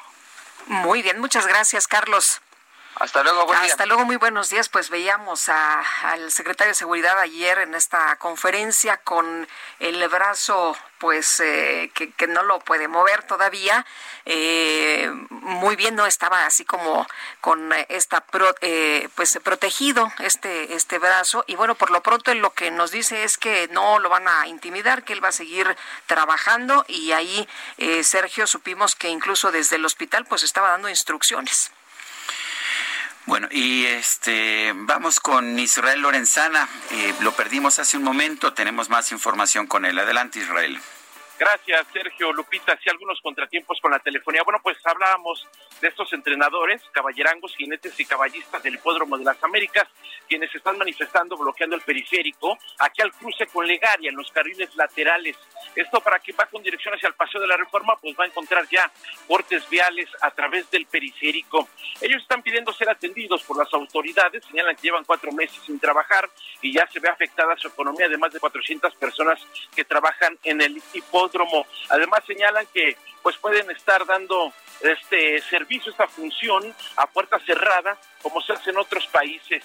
Han llegado algunas autoridades del gobierno capitalino, están dialogando con los manifestantes, han llegado aquí pues jinetes arriba de sus caballos, están montando sus caballos, están bloqueando el periférico, así que la circulación muy afectada, esto a la altura de Legaria. Hay que, por supuesto, utilizar Río San Joaquín como alternativa para nuestros amigos que van hacia el perímetro de reforma, hacia el centro histórico. Pues Sergio Lupita, la información que les tengo. Gracias, Israel. Hasta luego. Bueno, pues la reapertura de su centro de trabajo lo entendemos, ya mucha gente desesperada y lo que quieren es. pues empezar a, a, chambearle para tener sus ingresos. Y bueno, pues uh, la verdad es que el hipódromo eh, podría operar, sí, con pues sin tener público presente, pero eh, el principal ingreso son las apuestas, de manera que que sí, sí necesitan reabrir y yo creo que hay formas de hacerlo. También el hipódromo es un espacio muy, muy amplio, muy, amplio Ajá. y tienes formas de mantenerlas claro. a distancia. Bueno, y vámonos con otro tema también importante. Desde este lunes se reanudó el proceso de verificación en el Estado de México y quiénes deben verificar porque siempre hay confusión cuando pasan estas cosas que pues estuvo detenido y ahora sí quiénes van a hacerlo, quiénes no, a quiénes les toca, a quiénes no. Carolina García directora general de Prevención y Control de la Contaminación Atmosférica del Estado de México. Gracias por platicar con nosotros esta mañana. Buenos días. Hola, Guadalupe, Sergio, buenos días. ¿Cómo están? Buenos días a todo el auditorio. Gracias, Carolina. Eh, la pregunta, pues la pregunta es, ¿quiénes verifican, cómo verifican, cuál es el orden, cuáles son las reglas, eh, cómo se mantiene la sana distancia? En fin, todo de todo. Hay muchas dudas. Claro que sí. Se las nos disipamos. Va, vamos paso a paso si quieres. si quiere, platicamos primero sobre quién está obligado a verificar todos los vehículos que no han realizado alguna verificación en este año. A diferencia de años anteriores, este año solo habrá una verificación obligatoria en el Estado de México. Ya llevábamos un avance los tres primeros meses del año que estuvieron operando los centros de verificación y alcanzaron a verificar todo el engomado amarillo y parte del engomado rosa, quedando pendiente todavía con días eh, activos para llevar a cabo la verificación, la el engomado rosa terminación 7 y 8. Entonces, ¿quiénes están obligados ahorita? Todos aquellos que se quedaron pendientes de verificar, que son eh, los engomados rosa, rojo, verde y azul. Si por algún motivo algún engomado amarillo no llevó a cabo la verificación en su periodo, ese engomado sí va a tener eh, ya la multa por no haber verificado en su en su periodo, puesto que fue el único periodo que tuvimos completo para poder realizar la verificación vehicular. De ahí en fuera, todos los demás cuentan con un periodo para verificar sin ninguna sanción, debido a que pues no se pudieron cumplir los periodos que generalmente se utilizan. Dices Las que todos los vehículos... Perdón. Uh -huh. no, las placas, eh, las perdón. placas 7 y 8 contarán con 30 días naturales para, para llevar a cabo la verificación, los 3 y 4 con 60 días naturales, la terminación 1 y 2 con 90 días y la 9 o 0 con 120 días naturales. Todos los vehículos que no habían verificado tienen que verificar, pero esto no significa que todos tienen que ir hoy al, al verificentro. Eh, ¿Van a tener, como siempre, este calendario? no es el mismo calendario, pero sí, si cualquiera de las terminaciones quisiera ir hoy a verificar, pueden. Lo que esta vez pusimos fue justamente para que la gente eh, tenga unos plazos más, más eh, flexibles y más sencillos de seguir, fueron los máximos. Es decir, la placa 7 y 8 tiene máximo 30 días naturales para verificar el 3 y 4 máximo 60, pero si quisiera asistir mañana a anticipar su verificación, lo puede hacer. Carolina, ¿no significa que vamos a ver eh, eh, pues un montón de, de, carros ahí, vamos a ver un, un lío? No, el sistema de verificaciones ahorita todo está haciendo a través de citas, justamente para evitar las aglomeraciones en los centros de verificación y que los riesgos de contagio se minimicen lo más posible. Entonces se está haciendo de manera muy ordenada y claro, quedando eh, prioridad a los vehículos que tienen la obligación más cercana. Si alguno de ellos no alcanzara la cita dentro de los eh, días que le corresponden, puede comunicarse al centro de verificación o a la Dirección General de Prevención y Control de Contaminación Atmosférica, exponer su, su situación y podremos darle un, un, un espacio para que pueda asistir a los centros y lo pueda hacer dentro de su periodo. Pero la verdad es que hemos estado viendo una muy buena respuesta por parte de la ciudadanía que han estado ya yendo a hacer la verificación, que es una obligación para, para los vehículos emplacados en la entidad. Eh, ¿El sistema se está dando abasto? Está, ¿Tiene la capacidad para dar servicio a todos los vehículos que necesiten esta verificación? Así es, Sergio. Eh, hicimos nosotros el cálculo de los vehículos que restan por verificar para todo el año y está más que eh, holgado los tiempos para que se lleve a cabo esta obligación. Bueno, pues yo quiero agradecerte Carolina García Cañón, directora general de Prevención y Control de la Contaminación Atmosférica del Estado de México, el haber conversado con nosotros. Muchas gracias a ustedes. Buen día. Buenos días.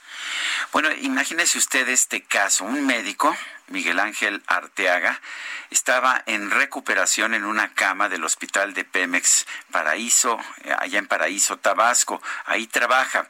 Sin embargo, tuvo que dejar su habitación para atender a un marino con hemorragia que había sufrido un accidente en las instalaciones de la refinería de Dos Bocas. Y lo tenemos precisamente en la línea telefónica el doctor Miguel Ángel Arteaga, médico traumatólogo ortopedista del Hospital General de Pemex en Paraíso, Tabasco. Doctor Arteaga, ¿cómo está? Muy buenos días.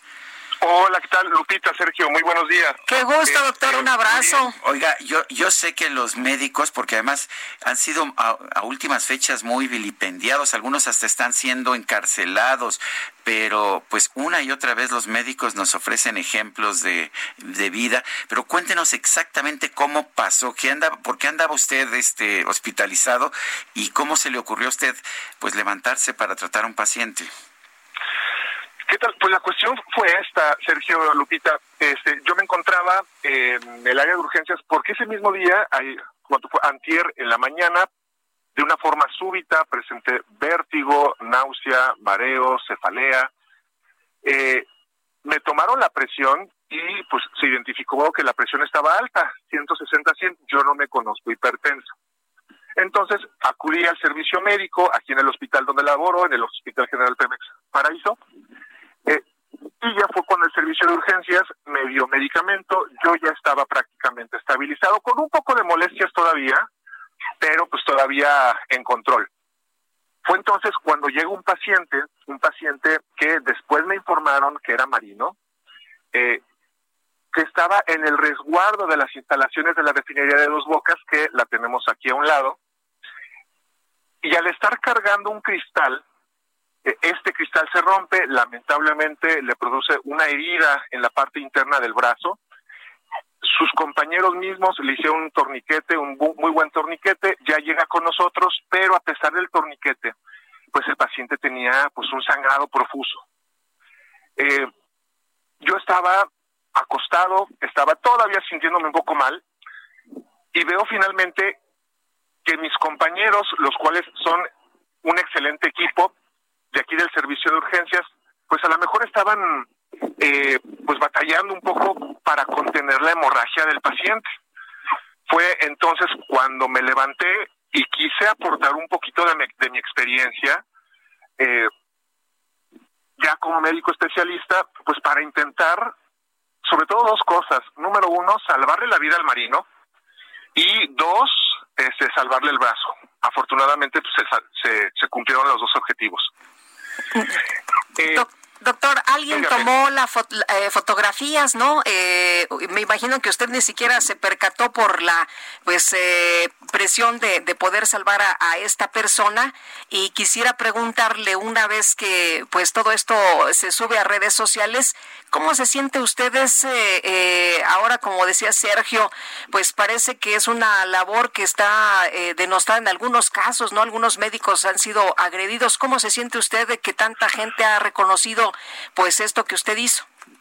Pues en ese caso, en ese momento me siento rebasado. No me, no me esperaba una reacción tan viral, tan positiva. Me siento muy satisfecho. Y aquí, este, no sé, desde mi perspectiva, yo no lo veo como un acto de heroísmo, sino más bien como un acto de humanismo, donde si yo veo que puedo aportar una pequeña diferencia que le puede significar o la vida o la muerte al paciente, sin duda lo voy a hacer. Y sin, duda, este, la mayoría de los médicos lo vamos a hacer. No tanto por ser buenos médicos o no, sino por ser buenos humanos. Pero, estamos viendo casos como el del doctor Grajales allá en Chiapas, detenido porque en el hospital público en el que estaba no había insumos médicos. ¿No le parece una injusticia esto? Sí, sí, eh, lamentablemente en ocasiones se pueden manejar cosas de una forma tal vez política, eh, yo espero que el doctor Gajales salga avante de esta y cualquier otro, cualquier otro que se encuentre en una situación similar. Por lo pronto, aquí en el Hospital General de Pemex Paraíso eh, contamos afortunadamente con un excelente personal, con el equipo, con la preparación y la Subdirección General de los Servicios este, Médicos de Pemex, a cargo del doctor Rodolfo Lehmann, nos ha apoyado siempre y si de repente falta algo, le hablamos, nos, nos lo da. Entonces, en ese aspecto, pues estamos saliendo bien ya avante. Doctor, ¿cómo está el marino que usted atendió? Ya preocupado por la situación del marino, me enteré de que este ya en un ambiente controlado, en un quirófano con el instrumental necesario, ya fue este reintervenido donde se terminó de reparar la arteria y la vena que estaban pues lesionadas. Pues yo quiero agradecerle, doctor Miguel Ángel Arteaga, médico traumatólogo ortopedista del Hospital General de Pemex en Paraíso, Tabasco, el haber conversado con nosotros. No, Sergio, Lupita, les agradezco mucho la atención y para adelante. Ánimo a todos los médicos. Claro que sí, doctor. Gracias, doctor. Muy buenos días. Impresionante, ¿no, tenemos por qué estar agradecidos a los médicos, ¿no? Impresionante que todavía se sentía mal el doctor y dijo, no, pues si puedo ayudar, ayudo. Y vale la pena señalar que ahora estamos viendo también muchos cuestionamientos a los médicos, pero los médicos no son dioses, no son perfectos, no siempre nos van a poder salvar pero son la única esperanza que tenemos en la mayoría de los casos. Son las 8 con 55 minutos. Guadalupe Juárez y Sergio Sarmiento estamos en el Heraldo.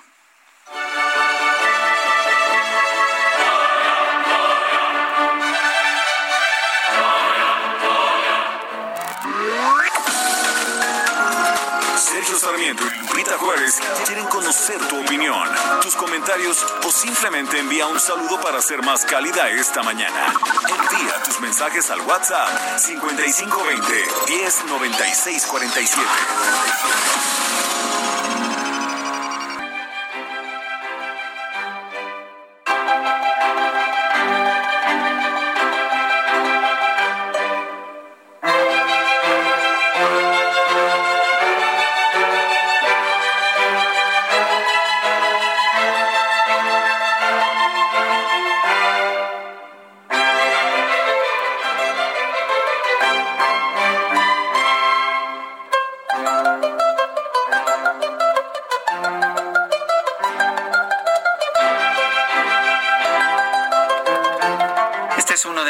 Conciertos favoritos de Antonio Vivaldi, el concierto para mandolina en Do mayor RV 425. Es el primer movimiento.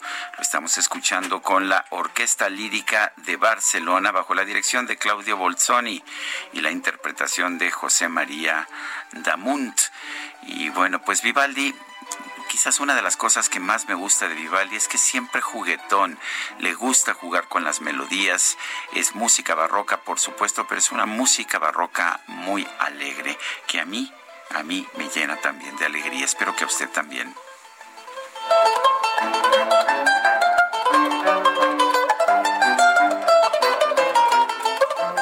Y tenemos comentarios de nuestro público. Dice Ernesto García, muy buenos días Sergio y Lupita, mi dúo preferido en la mejor noticia, excelente mediado de semana.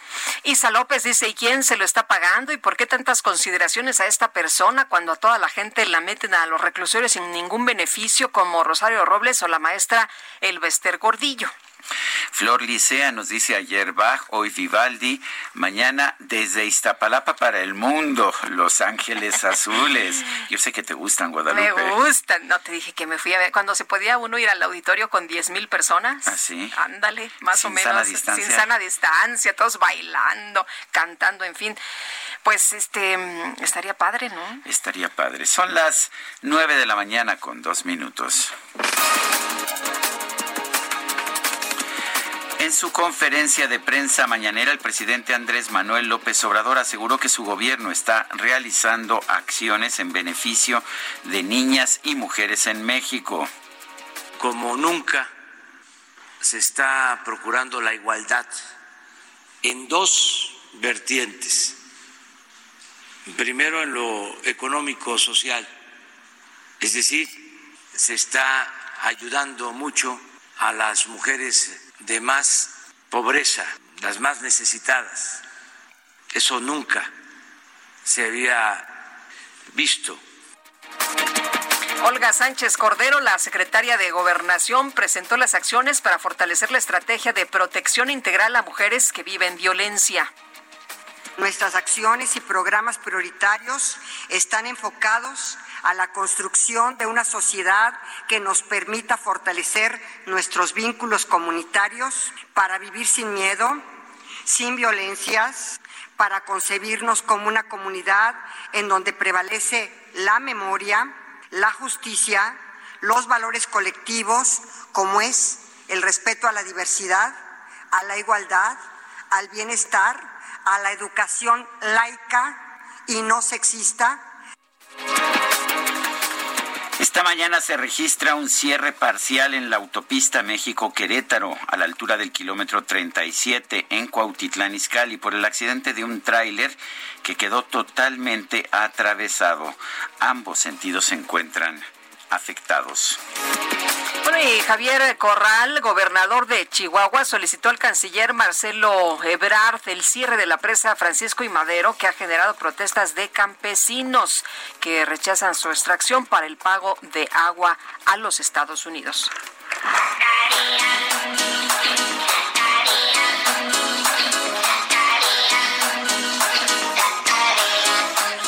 Usted que Google creó una aplicación capaz de resolver paso a paso ejercicios matemáticos. La aplicación, la app Socratic, funciona con tan solo tomar una fotografía, pero contrario a lo que se pudiera pensar, Socratic guía a los interesados a identificar los conceptos básicos de los problemas y no simplemente resuelve las operaciones. Me parece bien.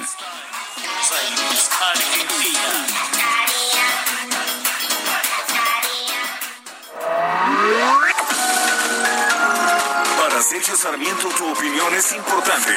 Escríbele a Twitter en arroba Sergio Sarmiento. Sergio Sarmiento y Lupita Juárez. Tecnología con Dalia de Paz. Dalia, ¿cómo te va? Muy buenos días, Dalia de Paz. Querido Sergio, querida Lupita, amigos, muy buenos días.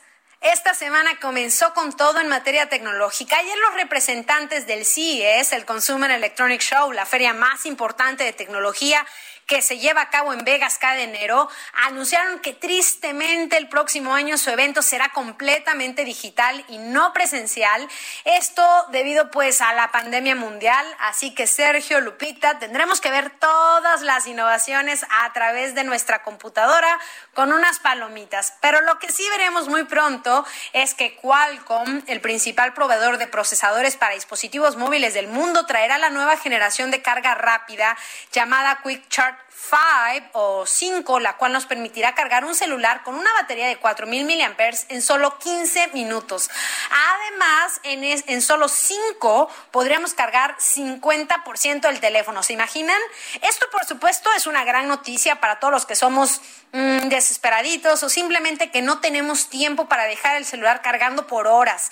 Y lo mejor, nos dará la posibilidad de ahorrar energía. Quick Charge 5 de Qualcomm utiliza dos tecnologías, las cuales ayudarán a darle mayor ciclo de vida a la batería de nuestros dispositivos. La buena noticia es que llegará en el tercer trimestre de este año. Según Qualcomm, el primer fabricante Android en incorporar esta nueva generación de carga rápida será Xiaomi. Así que esperaremos muy impacientes por la llegada de esta carga rápida.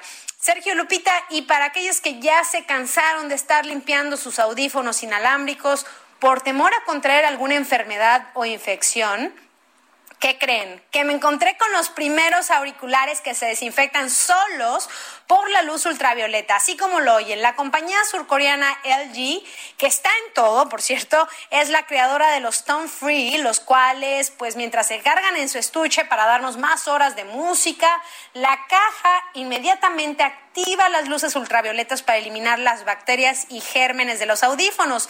LG asegura que este proceso dura aproximadamente 10 minutos para cada uno de los dos auriculares, en el que se eliminan un 99.9% de las bacterias que se acumulan diariamente.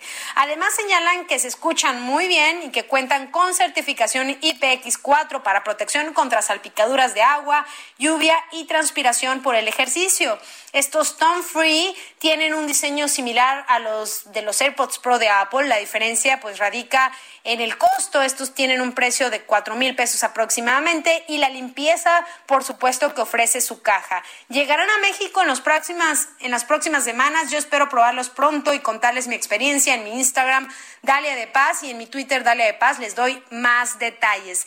Y ya para concluir, Sergio, Lupita, amigos, con estos lanzamientos les cuento que Motorola, uno de los fabricantes líderes de telefonía móvil, anunció la llegada de dos nuevos smartphones, los cuales pues destacan por una batería que dura hasta dos días, un módulo de cámaras muy versátil y con precios, la verdad, muy atractivos por los beneficios que ofrecen. Se trata del One Fusion y One Fusion Plus. Este último, el Fusion Plus, es la estrella de, esta familia, ya que además de su pantalla Total Vision de 6.5 pulgadas con resolución Full HD, Plus, la cual nos permitirá disfrutar de contenido con colores más vivos y reales. Incorpora un módulo cuádruple de cámaras para aquellos que aman la fotografía ya que promete resultados con gran definición y alta resolución. Por ejemplo, eh, veremos un lente de 64 megapíxeles con tecnologías Quad Pixel y Night Vision, así como un ultra gran angular de 118 grados y un lente macro con el que podremos acercarnos hasta cinco veces más a nuestro objetivo,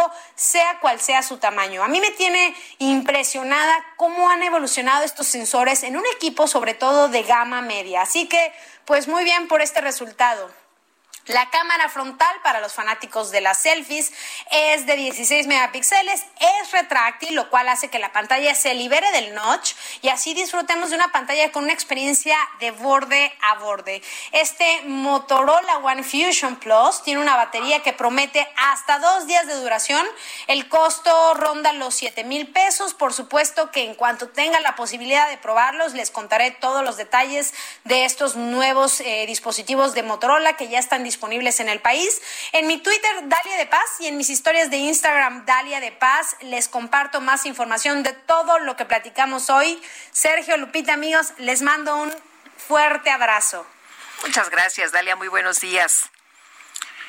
Bueno, y vamos, vamos con otros temas. Sergio Gutiérrez Negrón presenta su nueva novela, Los días hábiles está publicada por Editorial Planeta. Tenemos a Sergio Gutiérrez Negrón en la línea telefónica. Él es novelista y columnista. Sergio, ¿cómo está? Buenos días. Gracias por tomar esta llamada. Muy bien, gracias a ustedes, Sergio Lupita. Es un placer estar aquí compartiendo con ustedes. Cuéntenos gracias, Sergio. de los días hábiles. ¿Qué debemos saber de esta novela? Los días hábiles es una novela eh, sobre el trabajo, la amistad y el hastío. Eh, una novela aunque toma, trata un tema serio, lo hace de una manera bastante eh, cotidiana, ¿verdad? Cuenta como un grupo de amigos, lo que en Puerto, es una novela que sucede en Puerto Rico, lo que en Puerto Rico se dice un corillo de amigos que trabajan en una heladería, deciden que al final del día van a saltar la tienda, ¿verdad? Es un plan absurdo, porque piensan coger el dinero que hay en la tienda, que no es mucho dinero, al fin, al, fin y al cabo, y subarse a las montañas puertorriqueñas, como si allá pudieran encontrar algún tipo de libertad. Y entonces la novela va narrando el día a día, las horas lentas que pasan dentro del trabajo, y cómo ellos se preparan para esta misión eh, un poco idealista y un poco sutil desde un inicio, ¿verdad? Eh, Sergio, háblanos de Carla María.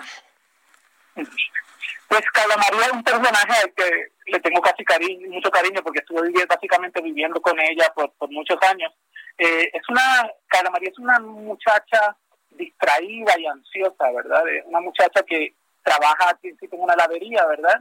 y pero ella quiere algo más en su vida y, y en su ansiedad de cómo uno crea una vida eh, digna y una vida feliz eh, siempre está desvariando, ¿verdad? Durante las horas de trabajo está sirviendo helado, pero realmente está pensando, obsesionándose con personas que llevan formas de vida extrañas. Entonces entran unas monjas a comer helado y ella se obsesiona con las monjas.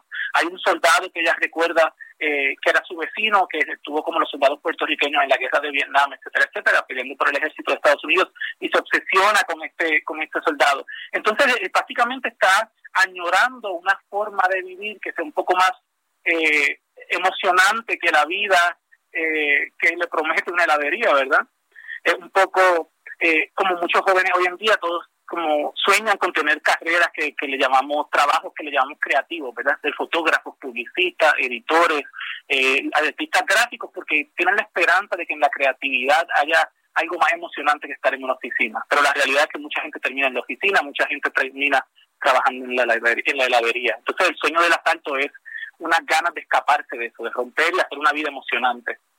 Conocemos muy poco, Sergio, acerca de la literatura contemporánea de Puerto Rico. ¿Qué nos puedes decir acerca de lo que está ocurriendo en Puerto Rico y cómo se inscribe los días hábiles en lo que está sucediendo literariamente allá? Sí, Puerto Rico tiene una, una tradición literaria eh, muy variada. Eh, principalmente tenemos una tradición de poetas increíbles, ¿verdad?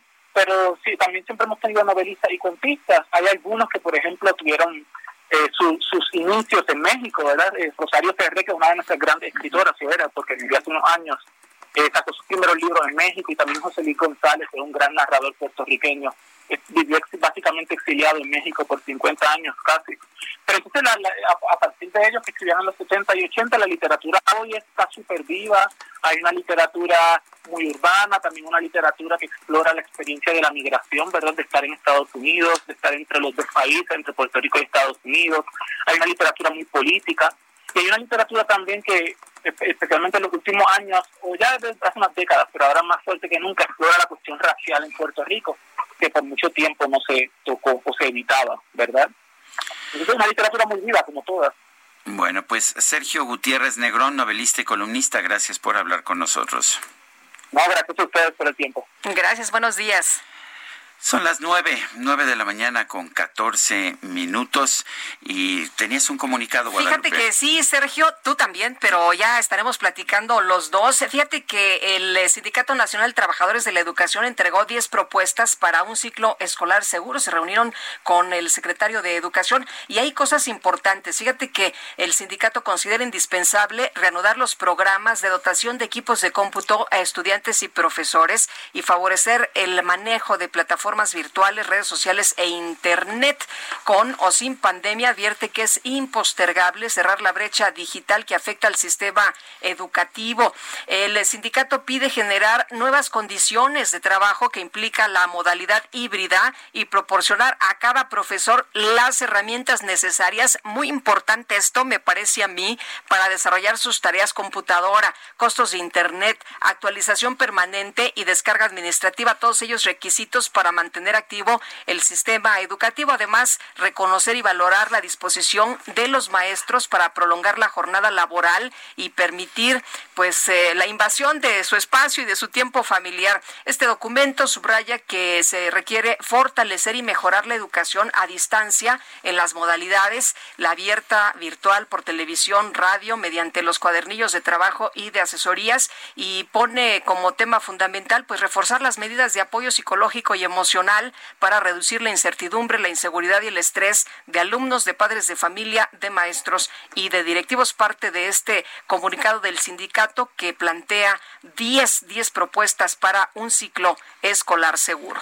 Eh, tengo aquí un comunicado, me lo hizo llegar una maestra temprano en la mañana, presuntamente de la Secretaría de Educación Pública y de la AEF, la, la Autoridad Educativa Federal de la Ciudad de México, que señalaba que se posponen hasta nuevo aviso las actividades previas para el inicio del ciclo escolar 2020-2021. A mí me, eh, me dio... Eh, pues un poco de desconfianza el comunicado, lo verifiqué en la en, la, en el portal de la SEP no estaba, lo verifiqué en la cuenta de Twitter de la SEP, no estaba, lo verifiqué en el portal de la Auditoría Educativa de la Ciudad de México, no estaba, a pesar de que me decía Guadalupe que pues que una maestra allá en Zacatecas había recibido un documento similar.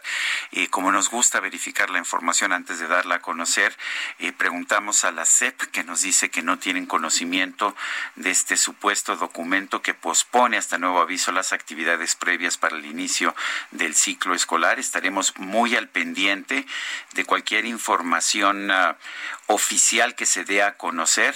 Recordemos que, eh, pues que se, la, idea es que se inicien las uh, actividades de los consejos técnicos escolares el próximo 3 de agosto, pero estaremos al pendiente para que usted tenga la información fidedigna eh, una vez que, la tengamos nosotros comprobada. Una de las razones por las que usted debe escuchar fiables como el Heraldo, como el Heraldo Radio, es precisamente porque verificamos la información. Son las nueve con dieciocho minutos.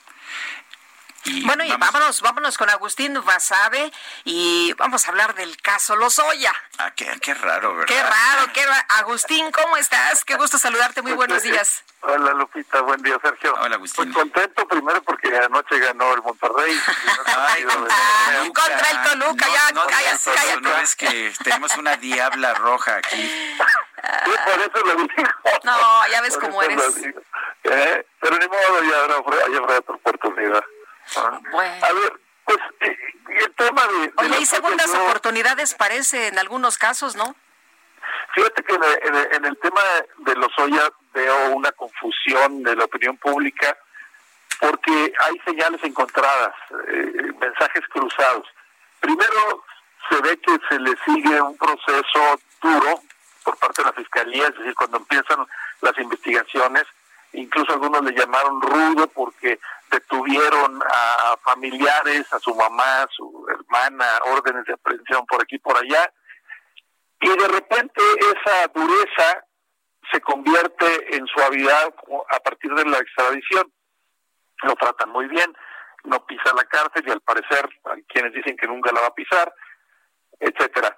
Pero no solo eso, sino que se habla de diferentes casos, se habla de el caso de agronitrogenados, lo de Odebrecht, y no queda claro qué es lo que está pasando y en algunos casos se ve que el objetivo son legisladores panistas o ex legisladores panistas y calderonistas, y en otro caso se ve que el objetivo es la, la anterior administración del expresidente Peña Nieto. En fin, yo lo que percibo son dos agendas. Yo percibo una agenda por parte del presidente de la República que esa sí va por el lado de los ex legisladores del PAN y la gente vinculada a Felipe Calderón. Y esa tiene un propósito más reivindicador y de medios. Es, un, un, un asunto más mediático. El mismo presidente ayer dijo, dijo, bueno, sí hay un juicio ante los tribunales, pero debe haber un juicio ante la ciudadanía. Creo que ese es el que le interesa a él. Eh, por dos razones. Una, porque reivindica su postura frente a la política energética eh, y dice esa reforma no sirvió para nada y no solamente eso, sino que se hizo de manera muy corrupta. y dos, porque le pega o le podría pegar en la línea de flotación al partido más importante de la oposición, que es el PAN. Y eso pues tiene miras electorales para el 2021. Esa es una agenda. Y la otra agenda que yo veo es la agenda de la fiscalía, la agenda del fiscal, que esa va más contra la anterior administración, contra el peñanietismo, y que esa va, eh, creo, más por la vía judicial. Esa no creo que le interese mucho el asunto mediático. Creo que esa sí va con la intención de meter a la cárcel a anteriores eh, políticos o políticos del sexenio anterior muy importantes, muy poderosos. ¿Cuál se va a imponer? ¿Cuál va a tener éxito?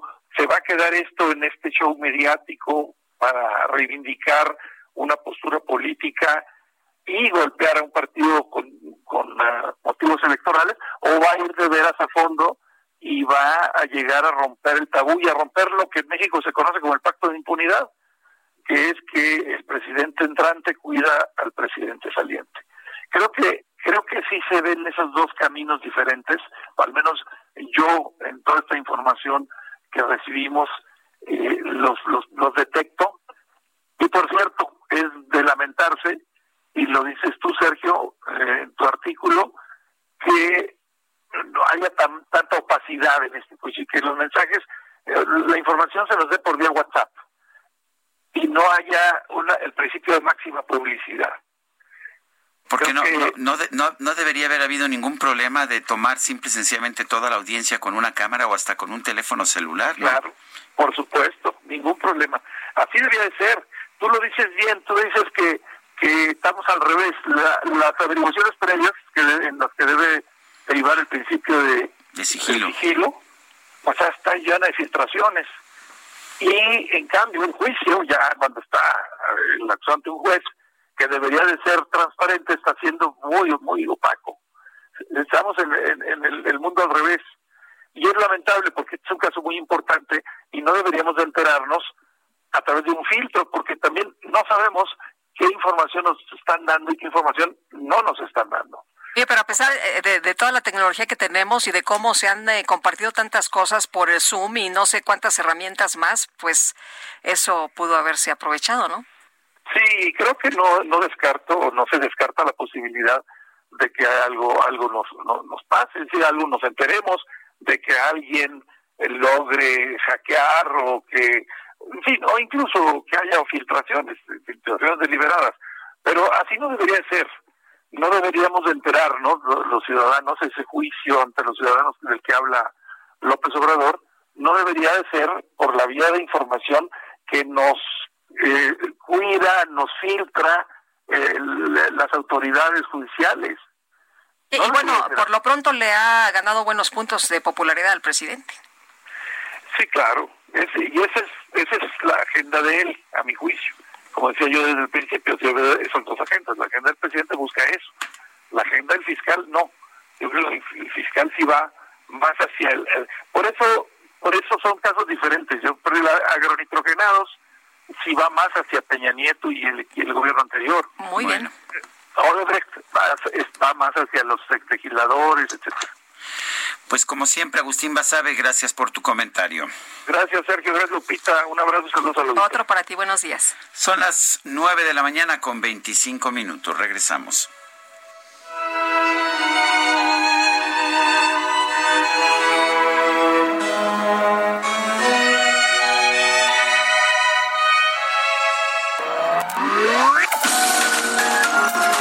Sarmiento y Lupita Juárez quieren conocer tu opinión, tus comentarios o simplemente envía un saludo para ser más cálida esta mañana.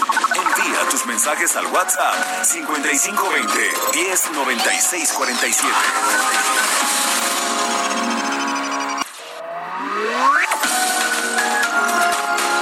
Continuamos con Sergio Sarmiento y Lupita Juárez por El Heraldo Radio.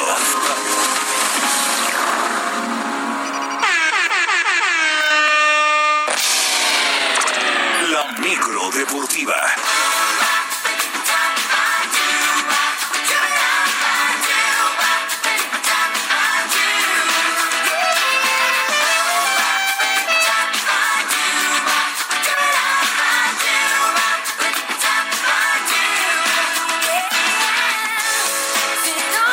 Julio Romero, bienvenido con tu micro deportiva. ¿Qué nos tienes esta mañana? ¿Cómo estás, Sergio, amigos del auditorio? Qué placer saludarles. Bueno, ya saben que con cinco pesitos a la rocola de la micro deportiva y se activa, se activa hoy con Hanson, estos muchachitos que causaron furor en sus inicios. Bueno, vámonos rapidísimo con la información deportiva este miércoles a través de un comunicado. Las Chivas Rayadas del Guadalajara confirmaron el positivo de COVID-19 de su atacante Oribe Peralta, quien luego de presentar los síntomas el pasado fin de semana fue sometido a tres exámenes, dos resultaron negativos, pero el último ha confirmado este positivo. El jugador ya se encuentra aislado y a las órdenes del cuerpo médico del club, sin complicaciones que obligan a tomar medidas extremas. Así las cosas con Oribe Peralta, que todo el mundo se preguntaba dónde estaba el fin de semana, pues se estaba recuperando. Y el día de ayer por la noche terminó la jornada 1 del torneo Guardianes 2020 del fútbol mexicano con triunfo de los Rayados del Monterrey 3 por 1 sobre el Diablo Rojo del Toluca. Doblete de Rogelio Funes Mori a los minutos 19 y 84, además de Carlos Rodríguez. Descontó por el Toluca Alan Medina al 45. El auxiliar técnico Aldo de Nigris estuvo en el banquillo en sustitución del suspendido Antonio Mohamed y en la conferencia de prensa, por supuesto que fue a distancia, destacó el triunfo rayado que por cierto, aunque usted no lo crea, es la primera victoria del Monterrey en el año. Escuchamos al auxiliar técnico Aldo de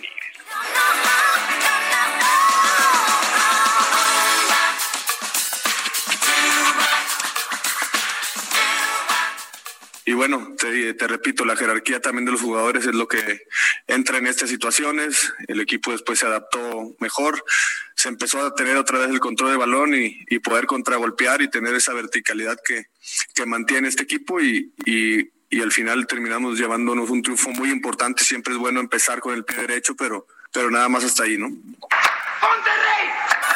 ¡Monterrey! ¡Monterrey!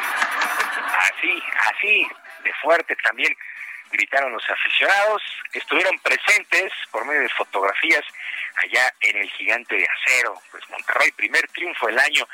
Eh, otras cosas del periódico Oyogo, allá en Portugal, nombró al mexicano Jesús Manuel el Tecatito Corona como el jugador más destacado del campeón Porto de la Primera Liga cuatro goles y 14 asistencias lo llevaron a esta distinción, aunque la publicación señala que pudieron ser mejores números, pero el técnico Sergio Consensao lo utilizó en otras posiciones donde también respondió. La buena temporada pues lo ha puesto en la mira de otros clubes europeos según el rotativo El Oyo allá en Portugal. Bien por Jesús Manuel, el Tecatito Corona, está pues, siendo ídolo allá en el Porto. En otras cosas, pasando otras cosas, la oficina del béisbol de las grandes ligas informó de manera oficial el aplazamiento de los juegos de los Marlins de Miami y pues ahora hasta el próximo domingo iban a disputar sus juegos el domingo y pues están suspendidos o cancelados debido a los 17 casos positivos de coronavirus, 15 jugadores y dos coaches. En total, siete duelos han sido aplazados, incluido el de lunes, que era contra los Orioles de Baltimore. Esta decisión que ha tomado Grandes Ligas pues estará afectando a cuatro equipos en total.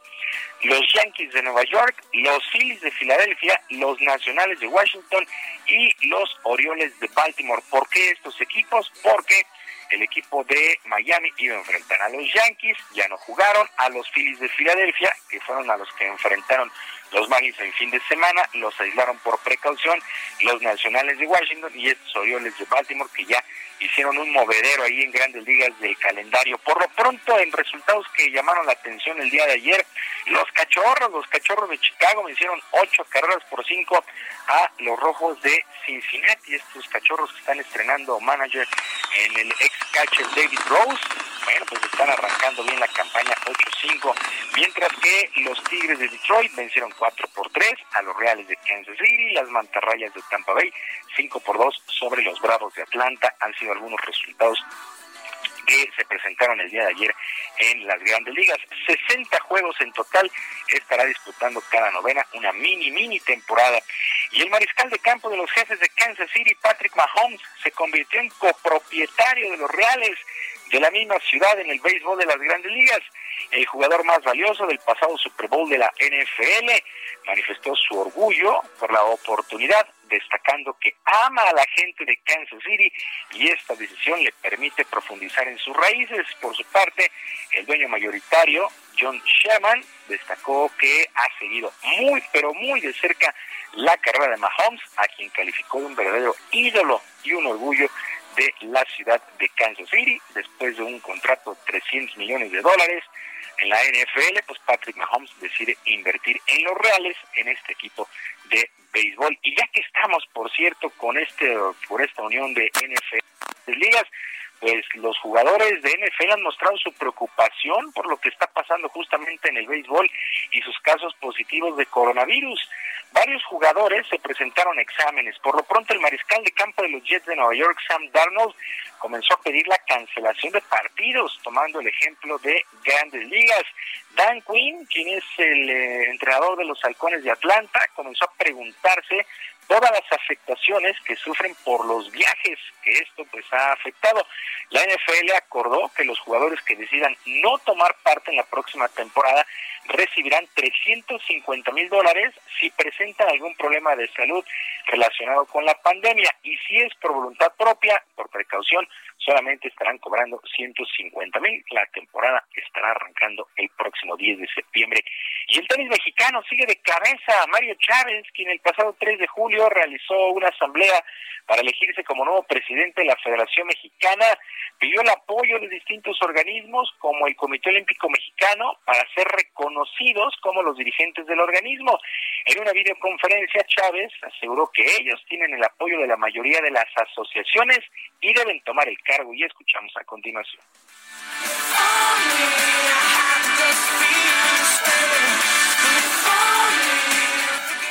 La realidad es de que no hay dos federaciones, eso es hay que dejarlo muy claro, es nada más una federación que es la que tiene la mayoría y lo que nosotros estamos esperando es que a la brevedad después de este pronunciamiento que el Comité Olímpico eh, eh, actúe porque ya no tiene ningún argumento para no hacerlo de esa manera.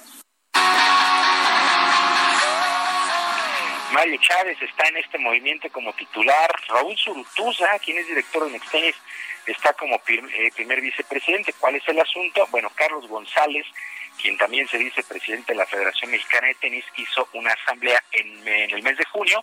Ahí recibió cierto número de votos por parte de las asociaciones. Y el 3 de julio Mario Chávez hizo otra asamblea donde recibió otros votos de otras asociaciones.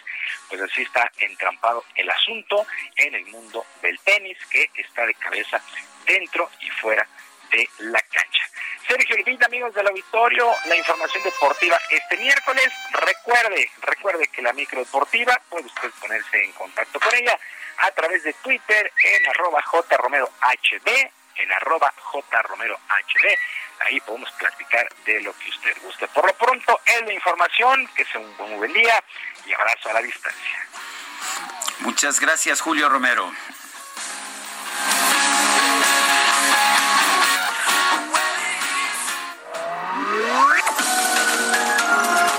Sergio Sarmiento tu opinión es importante. Escríbele a Twitter en arroba Sergio Sarmiento.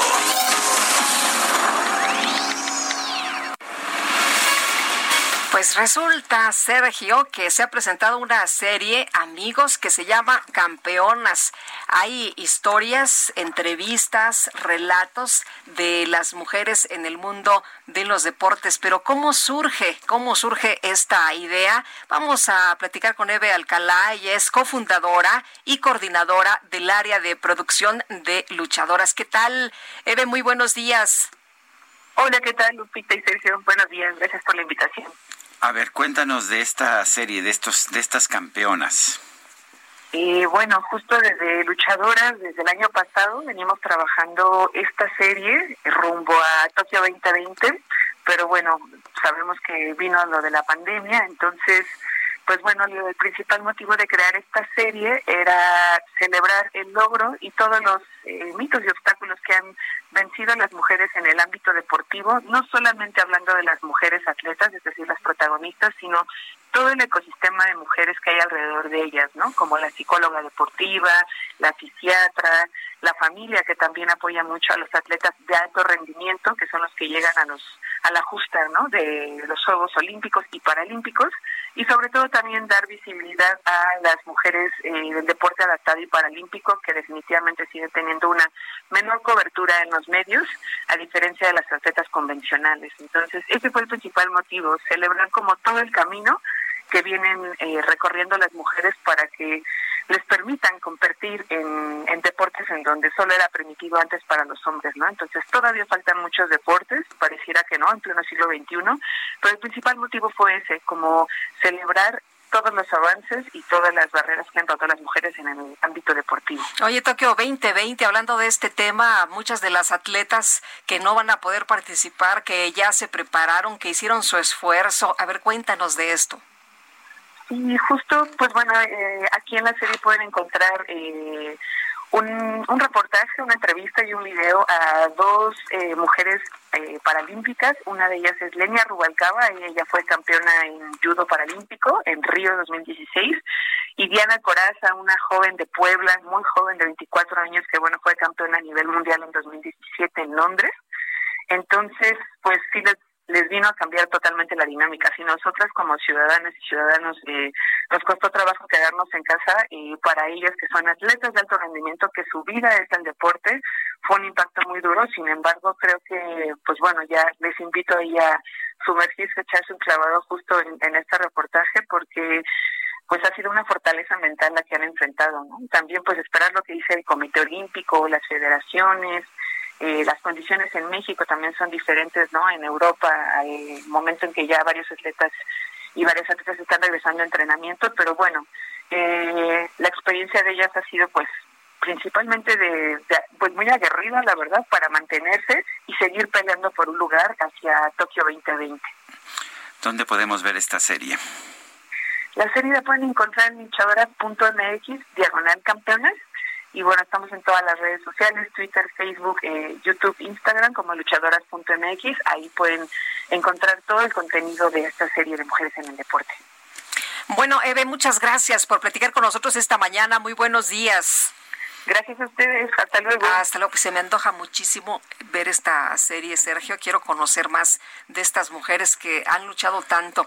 Y bueno, pues Eve Alcalá es cofundadora y coordinadora del área de producción de luchadoras. Oye, ¿y si vamos a ir al, a festejar el grito o no? Pues uh, el presidente de la República dijo esta mañana que el 15 y el 16 de septiembre sí se va a realizar la ceremonia del grito de independencia y el desfile militar, pero con medidas de sana distancia y protocolos de salud por la nueva normalidad. En Palacio Nacional dijo que todavía no se define si se tendrá o no asistencia de personas pero afirmó que ambos actos cívicos sí se van a realizar en el Zócalo Capitalino, de manera que desfile el 16 y gritó el día 15.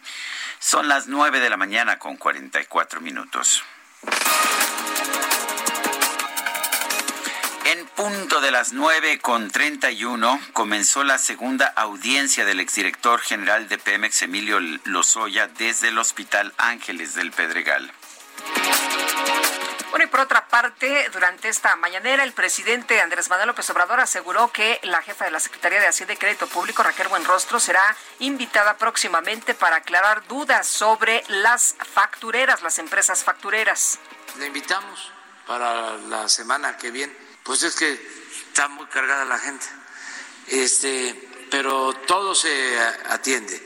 Entonces vamos a invitarla a la directora del SAT que nos informe cómo está la recaudación, este, cómo vamos en el combate a las facturas falsas, eh, al contrabando.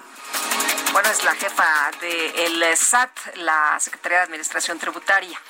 El primer mandatario también expresó que en el tema de los medicamentos el gobierno decidió comprar medicinas en el extranjero para tener en el país productos de buena calidad a buen precio y acabar con la corrupción. María del Rocío García Pérez, titular del Sistema Nacional DIF, explicó en la mañanera el protocolo para prevenir, atender y restituir los derechos a través de la Procuraduría Federal de Niños, Niñas y Adolescentes. Este protocolo busca construir un piso común a través de la Procuraduría Federal de Protección de Niñas, Niños y Adolescentes y establece un marco de referencia para las procuradurías estatales, precisamente, a fin de homologar los procesos de actuación.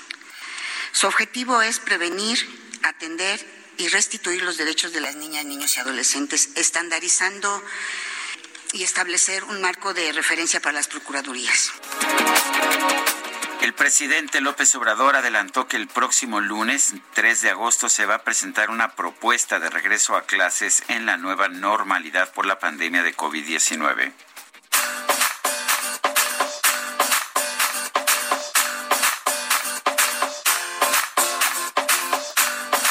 Ya me vi, ¿eh? Ya, me vi, sí. A ver. Eh, haciendo mi trabajo con vista al mar, al mar Caribe. ¿Qué te parece, Sergio? Pues no sé. El gobierno de Barbados, a ver si te animas, ¿eh? El gobierno de Barbados otorgará visas a ciudadanos de varios países para que puedan permanecer en la isla sin problema alguno durante un añito, un añito completito y trabajar desde ahí. Esto lo informó la primera ministra de ese país. Así que, pues, ¿qué le parecería realizar su trabajo con vista al mar? Verano azul pa' ti, pa' mí, baila mi soca, la mano arriba loca. Para Lupita Juárez, tu opinión es importante. Escríbele a Twitter en arroba Lupita Juárez H. Cuéntanos, Israel Lorenzana desde Legaria, ¿qué pasa? Lupita, gracias. Pues ya dábamos a conocer este bloqueo que se registra aquí a las afueras de la zona de Legaria y Periférico. Es precisamente en donde está aproximadamente un grupo de 100 personas. Todos ellos pues están en espera de una respuesta por parte de las autoridades. Estas eh, personas afectan la circulación, aunque ya han llegado elementos de la Secretaría de Seguridad Ciudadana que afuera del hipódromo, bueno, pues están únicamente a la expectativa, la circulación muy afectada para quien viene de la zona del toreo. Hay que recomendarles utilizar Río San Joaquín o también puede ser una muy buena opción los carriles centrales con reservas, ya que es la única alternativa con dirección hacia el Paseo de la Reforma.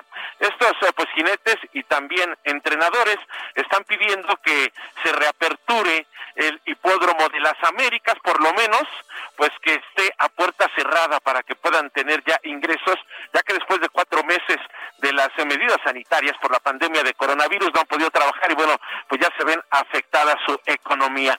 Sergio Lupita, es la información que yo les tengo. Nosotros, por supuesto, vamos a seguir muy al pendiente. Muy buenos días. Gracias, Israel. Muy buenos días. Hasta luego. Y vamos ahora con Daniel Magaña. Adelante, Daniel. Así es, Sergio Lupita. Ahora tenemos información para las personas que avanzan la zona del anillo periférico sur.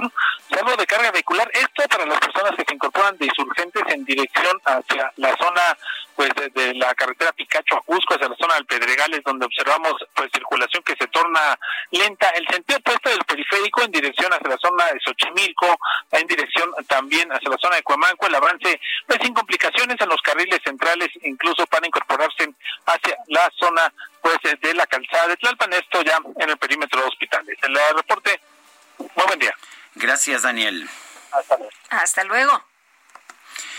Son las nueve con cuarenta y nueve minutos. Acompaña a la chef Ana Martorell a descubrir el secreto para encontrar el sabor imposible que obsesiona. Bienvenidos a Gastrolab con Sergio Sarmiento y Lupita Juárez. Mm, el momento delicioso de este espacio ya me dio un hambre, no Siempre, sabes. ¿verdad? ¿Qué tal? Una lasaña. A ver, Ana Martorell, ¿qué nos tienes? Buenos días, Lupita, Sergio. Hoy es el Día Internacional de la Lasaña. ¿Y saben qué? Vamos a hablar hoy de la lasaña y su tan famosa salsa boloñesa, uno de los platillos más típicos y amados de la gastronomía mundial es la lasaña.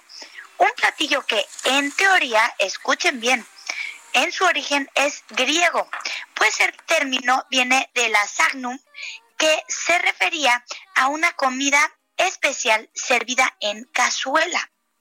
Se dice que los romanos adoptaron esta receta y la fueron modificando, pues le añadieron pasta y todo lo que lleva una lasaña el día de hoy. Y esto me encanta porque entonces, pues es griega la lasaña, discúlpenme. A veces hay platillos que decimos, ¿cómo, como griego? Pues sí es italiano en su totalidad. Pero bueno, esa es otra discusión.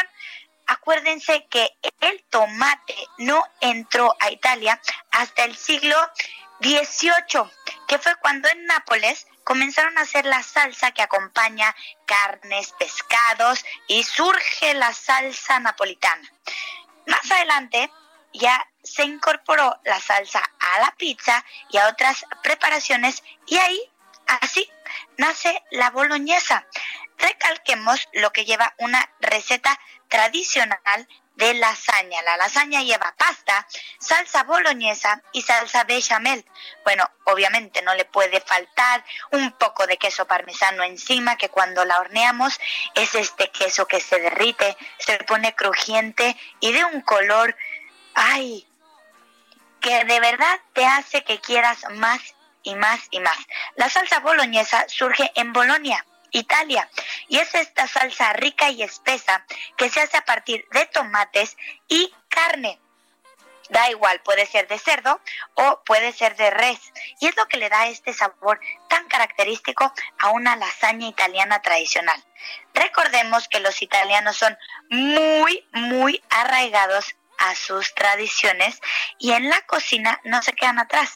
Es tal la importancia de la salsa boloñesa y el respeto por hacerla de una forma tradicional que en octubre de 1982 la Academia Italiana de la Cocina la estructuró como una receta oficial. Así es que tenemos que seguir ciertas reglas y ciertas bases en el proceso y en su forma de preparación para que pueda ser la tradicional boloñesa. Hoy en todo el mundo encontramos esa receta tradicional italiana de lasaña, que la verdad es que sigue siendo favorita de todos. Hay que, hay que de verdad valorar y apreciar el que se protejan las tradiciones y que en el mundo podamos estar en cualquier lado y probemos la tradicional lasaña eh, que aunque algunos como yo queramos cambiarla, nunca dejará de ser esta tradicional eh, lasaña la que nos lleva a concentrarnos en una mesa y a compartirla con la familia. ¿Ustedes son de lasaña boloñesa o prefieren otra lasaña distinta? A mí sí me gusta la boloñesa. Me gusta la boloñesa, pero también me gusta la napolitana, que es de puro tomate. Uy, esa también está buenísima. Pues el día de hoy, ayer los invité a comer otra cosa, el día de hoy los invito, echémonos una lasaña, una lasaña por, por, por todas las lasañas del mundo. Pues muchísimas gracias, como siempre, Ana Martorell. Ya sabes que nos despiertas el apetito aquí temprano en la mañana. Te mandamos un fuerte abrazo, pero nos escuchamos mañana. Igualmente, hasta luego. Hasta luego, muy buenos días, Ana Martorell. ¿Y qué crees, Guadalupe? ¿Qué pasó? Que ya se nos acabó el tiempo. Ah, caray, pues. 9 con 50. Vámonos entonces, que la pasen todos muy bien. 9.31 empezó esta audiencia de Los Lozoya. Vamos a estar muy atentos aquí en el Heraldo. Por supuesto, y en los noticieros que, que continúan aquí en el Heraldo, puede usted seguirnos escuchando. Mientras tanto, nosotros nos escuchamos mañana en punto de las 7. Hasta entonces, gracias de todo corazón.